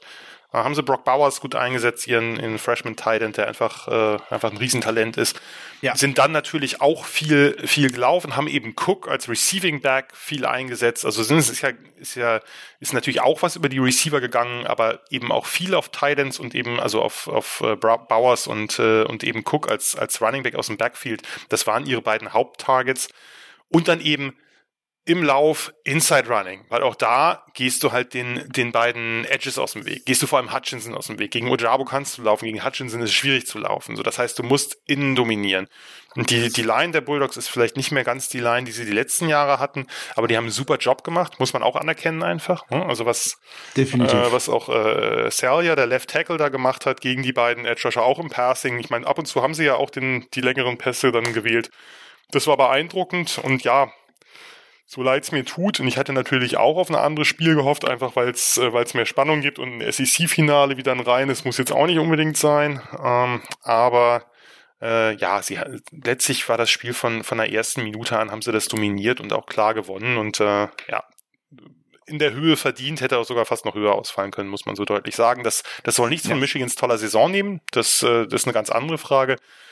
Aber das war von beiden SEC-Teams, von Alabama und von Georgia, war das so richtiger Big Ball Football. Und, da, und Michigan hat den auch lange gespielt in der Saison, aber eben in diesem Spiel nicht so gut. Und das, äh, ja, das ist beeindruckend gewesen. Natürlich ein bisschen langweilig, weil äh, ich habe die, habe äh, zwei Tage vorher äh, oder drei Tage insgesamt, einen Tag äh, Tape und dann zwei Tage an einer ellenlangen Preview geschrieben, um die Spiele auch so ein bisschen zu hypen. Äh, und ja, die Spiele sind dann dem nicht ganz gerecht geworden, aber äh, so ist es in letzter Zeit ja öfter. Trotzdem gibt man die Hoffnung nicht auf, dass man da irgendwie, äh, dass man da natürlich auch ein bisschen Spannung äh, generieren kann, ein bisschen Interesse nochmal mehr generieren kann. Aber letztlich waren das dann doch zwei klare Sachen. Ja, keine Frage, dass dann die äh, dass Georgia 190 Rushing Yards hinlegt gegen äh, Michigan, da habe ich auch nicht so unbedingt äh, mitgerechnet. Allerdings, dass die Wolverines selber nur auf 91 kommen. Ich glaube, es war Season Low, wenn mich nicht alles täuscht. Da haben die natürlich schön äh, den Zahn gezogen und wenn dann äh, Kate McNamara hat sich in der Saison auch so schön ausgezeichnet, dass er den Ball eigentlich gut beschützt, dass er wenig Fehler macht, dass er wenig Interceptions wirft. Ja, da hat sie natürlich auch zwei schöne geleistet dann sind halt so Dinge, das darfst du dir in so einem Spiel nicht leisten, gegen ein richtig, richtig gutes Team, was auch aus meiner Sicht zu viel Häme abbekommen hat, äh, nachdem es das SEC Championship Game viel verloren hat. Äh, weil die haben eine wirklich dominante Saison gespielt. Ich habe sechs oder sieben Spiele von ihnen gesehen. Da war schon viel defensiv gerade dabei. Ähm, da konnten die Wolverines dann äh, einfach tatsächlich nie mithalten. die Krönung für diese hervorragende Saison bleibt da aus, aber wer vor der Saison davon ausgegangen ist, dass die Wolverines äh, ins College Football Playoff kommen, ähm, ja, das äh, wäre ein Träumer gewesen und äh, ich bin ja selber ein großer Kritiker von äh, Jim Harbour und seine Arbeit bei den äh, bei den Wolverines. Ähm, diesen Turnaround habe ich ihnen nicht zugetraut, gerade mit diesem äh, völlig neu, komplett zusammengewürfelten Coaching-Staff, wo du auch noch den Defensive Coordinator kurzfristig verlierst, weil der woanders äh, Head Coach äh, werden konnte und und und. Das war ja alles andere als äh, optimal und dass man dann tatsächlich aus so einer womöglich als Übergangssaison gesehen so äh, gut herauskommt, äh, finde ich total gut und ähm, da gerade der Sieg gegen Ohio State, den nehme ich mal mit, der ist für mich äh, fast wichtiger als die National Championship, also war balsam auf die Seele. Aber mal schauen, wie das jetzt weiter wird. Im, im, im Recruiting ein bisschen was äh, nach oben gut gemacht, würde ich mal so behaupten. Es wird bestimmt ein spannendes Finale, bei dem sich die Georgia Bulldogs eher nicht so überfahren lassen werden, wie Alabama sich das wahrscheinlich wünscht. Oder glaubst du, das wird eine Wiederholung vom SEC Championship Game? Nee, Wiederholung wird's nicht. Also kann sein, dass Alabama gewinnt. Das sollte man nie ausschließen. Man sollte gegen Nick Saban nur wetten, wenn man sich wirklich sicher ist, dass es die Matchups schlecht sitzen. Aber ist eine, eine Wiederholung wird's nicht. Wird's allein deswegen nicht, weil bei, bei Alabama Matchy fehlt. Das heißt, sie haben eben nicht diese zwei Receiver außen, mit denen sie eben den vermeintlichen Schwachpunkt, auch das ist viel zu sehr übertrieben worden, der Bulldogs, die Secondary, äh, so attackieren können. Ähm, das wird ihnen auch nicht nochmal so gelingen, den, den Pass Rush aufzuhalten, die Inside Blitzes aufzuhalten. Georgia wird darauf Antworten finden. Ob die reichen, wird man sehen. Und dann klar ist natürlich, dass der Quarterback äh, bei Alabama deutlich äh, besser ist als der von Georgia. Äh, Bryce Young versus Stetson Bennett ist kein Vergleich. Aber äh, die, die Georgia Defense kam in diesem Spiel zu schlecht weg. Äh, ist sicherlich auch überrascht worden, wenn du den, das ganze Jahr nichts abgibst und dann, äh, dann eben ähm, so ein Spiel, auch äh, gerade wenn es dann, wenn es dann losgeht als im zweiten Viertel, sie haben ja am Anfang geführt, das darf man nicht vergessen, die Bulldogs. Und äh, wenn, als sie dann plötzlich überfahren worden sind von dieser Passattacke da, ist sicherlich auch eine ganze Menge Unsicherheit bei gewesen. Ne, das sind, darf man nicht vergessen, sind junge, junge Leute, die auf einem äh, riesigen, auf einer riesigen Plattform dann spielen und die die ganze Saison dominiert haben, wie keine Defense seit langem, seit sehr, sehr langem. Und dann kriegst du halt ein paar rein und dann wirst du natürlich unsicher, dann überreagierst du vielleicht, dann sind sie auf einige äh, Routes zu schnell gejumpt. Das wird, das wird ihnen so nicht passieren. Also ich rechne mit einem engeren Spiel. Ob es Georgia schafft, ob Kirby Smart endlich den Affen von seinem Rücken bekommt, der mittlerweile auch ein ausgewachsener Gorilla ist, so ähnlich wie bei Jim Harbour und den Ohio State Buckeyes, und seinen Lehrmeister schlagen kann, bin ich skeptisch, aber halte ich nicht für unmöglich. Ich bin nur relativ sicher, dass es nicht so eine Klatsche sein wird äh, wie in, äh, im, im Championship Game. Wer jetzt hier den richtigen Deep Dive zu den Spielen und auch einer möglichen Preview schon auf das äh, College Football Final erwartet, ah, den muss ich jetzt aber hier enttäuschen. Da sind wir gar nicht der Rahmen für, weil da hat der Jan auch noch so einen ganz eigenen Podcast, der dann auch gerne diesen Rahmen dann sicherlich sprengt. Und da darfst du natürlich gerne mal ein bisschen für Werbung für machen, weil ich bin mir gar nicht sicher, ob den alle Leute kennen, denen sie ihn eigentlich kennen sollten. Ob sie ihn kennen sollten, ist eine andere Frage. Ich finde schon.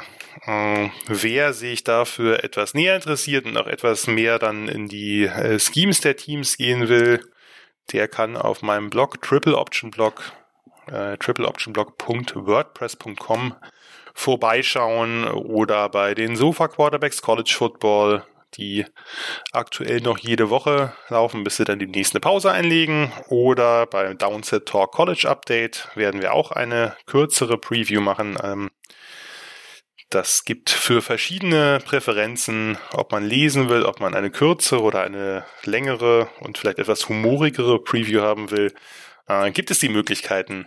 Äh, von daher, wer Lust hat, kann sich das dann entsprechend anhören. Das Finale findet am kommenden Montag statt. Das ist ja immer wieder schön. Montag äh, in der Nacht auf Dienstag um zwei Uhr oder so. Das ist natürlich eine Zeit, die jetzt für europäische Augen und Gemüter nicht unbedingt ideal ist. Ich äh, bin auch immer noch nicht so ganz sicher. Gut, ist natürlich das Problem, dass man sonst mit den, mit den NFL Playoffs da konkurriert, auch wenn man es auf Samstag legen würde oder so. Von daher ist es eben der Montag. Ähm, kann man nicht ändern. Äh, trotzdem lohnt sich da vielleicht mal äh, den Wecker zu stellen oder für diejenigen, die besonders äh, viel Interesse daran haben, dann vielleicht einen Tag frei zu nehmen oder einen Tag blau zu machen. Äh, gibt ja verschiedene Möglichkeiten. Ich will hier natürlich niemanden zu irgendwas anraten, was äh, äh, er oder sie mit dem eigenen Gewissen nicht vereinbaren kann. Aber ähm, ansonsten gibt es natürlich auch die Möglichkeit, sich das am nächsten Tag in voller Länge anzuschauen.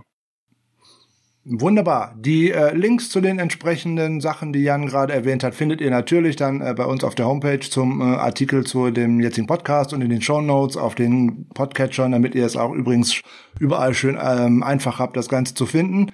Ja, prima. Dann, Jan, dann muss ich mich ganz, ganz herzlich bedanken, dass du heute bei uns äh, gewesen bist, dass du ähm, einmal für Sascha heute eingesprungen bist. Das war ganz, ganz lieb von dir. Sonst hättet ihr die ganze Zeit nur meine Stimme heute hören müssen. Das hätte ich irgendwie auch doof gefunden. Wäre auch nicht verkehrt gewesen, aber. Ja, aber so gerade die Außenansicht auf die 49ers und auf den einen oder anderen Spieler oder auf die Liga äh, generell ist immer sehr erfrischend. Wie gesagt, man wird hier und da so ein bisschen äh, betriebsblind, deswegen ist das immer schön, dass es so von außen dann auch nochmal wieder hineinkommt und vor allem auch durch profundes Wissen dann hineinkommt. Das ist ja nicht, als ob du da irgendeinen Unfug erzählt hättest. Das ist äußerst nett. Und die Wahrheit, das ist auch ganz schlimm. Ich muss nicht mal rot werden. Ich habe nicht mal gelogen. Und ich sehe dich hier. Ich sehe dich. Ich sehe, dass du nicht rot wirst. Und lügen tue ich, kann ich sowieso nicht, sonst wäre ich schon lange Politiker geworden. Das habe ich ja schon immer erzählt. Also das kann ich einfach nicht. Und äh, äh, grü Grüße an Christian Schimmel, der Horrorfreund hier von unserem Podcast. Der ist ja in der Politik zugange. Also das könnte ich auf gar keinen Fall. Also Respekt dafür und ähm, nochmal vielen, vielen Dank äh, an Jan. Äh, ich hoffe, wir sehen uns und hören uns hier in der Offseason das ein oder andere Mal wieder zu einer schönen oder einer anderen Folge gerade in Richtung Draft äh, möchte ich auf deine Expertise ungern verzichten. Insbesondere wir sind immer noch wieder auf der Suche nach Cornerbacks, habe ich so das Gefühl. Ist eine Position, die in der nächsten Draft sehr, sehr tief sein wird, meiner Meinung nach. Viele reden ja gerade eben von den Pass-Rushern, die natürlich pervers sind, von der O-Line auch, aber meiner Meinung nach sind die Corners nicht so weit dahinter. Das ist gut, weil wir fangen ja erst äh, in der zweiten Runde an und wenn alles am besten läuft, dann äh, mit Pick 32 in der zweiten Runde. Nein, also das wird höchstwahrscheinlich nicht der Fall sein. Aber relativ früh wird es auch nicht sein in der zweiten Runde. Also von daher schauen wir mal, wo es da hingeht. Vielleicht finden wir ein paar schöne Sachen. Vielleicht auch aus deiner Mac. Glaube ich eher nicht, aber äh, also wenn ihr in der zweiten Runde am Corner sucht, haltet ihr das für eher unwahrscheinlich, aber knows. Na, wir schauen mal. Also, da freue ich mich drauf, dass wir uns in der Offseason dann widersprechen. Vielleicht machen wir auch noch das ein oder andere Spotlight im äh, Jahr 2022 zusammen. Das wird bestimmt auch spannend. Ansonsten hört euch das an, was der Jan äh, gerade bei den Sofa-Quarterbacks erzählt. Und natürlich auch mit Adrian ist immer sehr launig, obwohl die Sofa-Quarterbacks launiger sind äh, aus meiner Sicht. Aber fachlich ist immer schön mit Adrian. Ich höre es immer sehr, sehr gerne. Ähm, in dem Sinne, vielen Dank. Wir hören uns am Freitag wieder. Dann gibt's die Preview zu den Rams. Gibt's nicht eher, weil das Spiel ist nicht vorgezogen. Es bleibt bei Sonntag 22.25 Uhr deutscher Zeit. Samstag, auf Samstag hat die NFL zwei andere Spiele vorgezogen, nicht das 49ers Rams Game. Und in dem Sinne, da besprechen wir auch mal ein bisschen was an Playoff-Szenarien. Ansonsten bleibe ich dabei, wir gewinnen und sind drin und dann sind wir heute fertig. Lieber Jan, vielen Dank. Dirian. Dann geht's jetzt hier heute aus der Folge raus. Natürlich auch wie immer mit unserer Hausband Heart of Chrome und California. Bis Freitag, ihr Lieben. Ciao.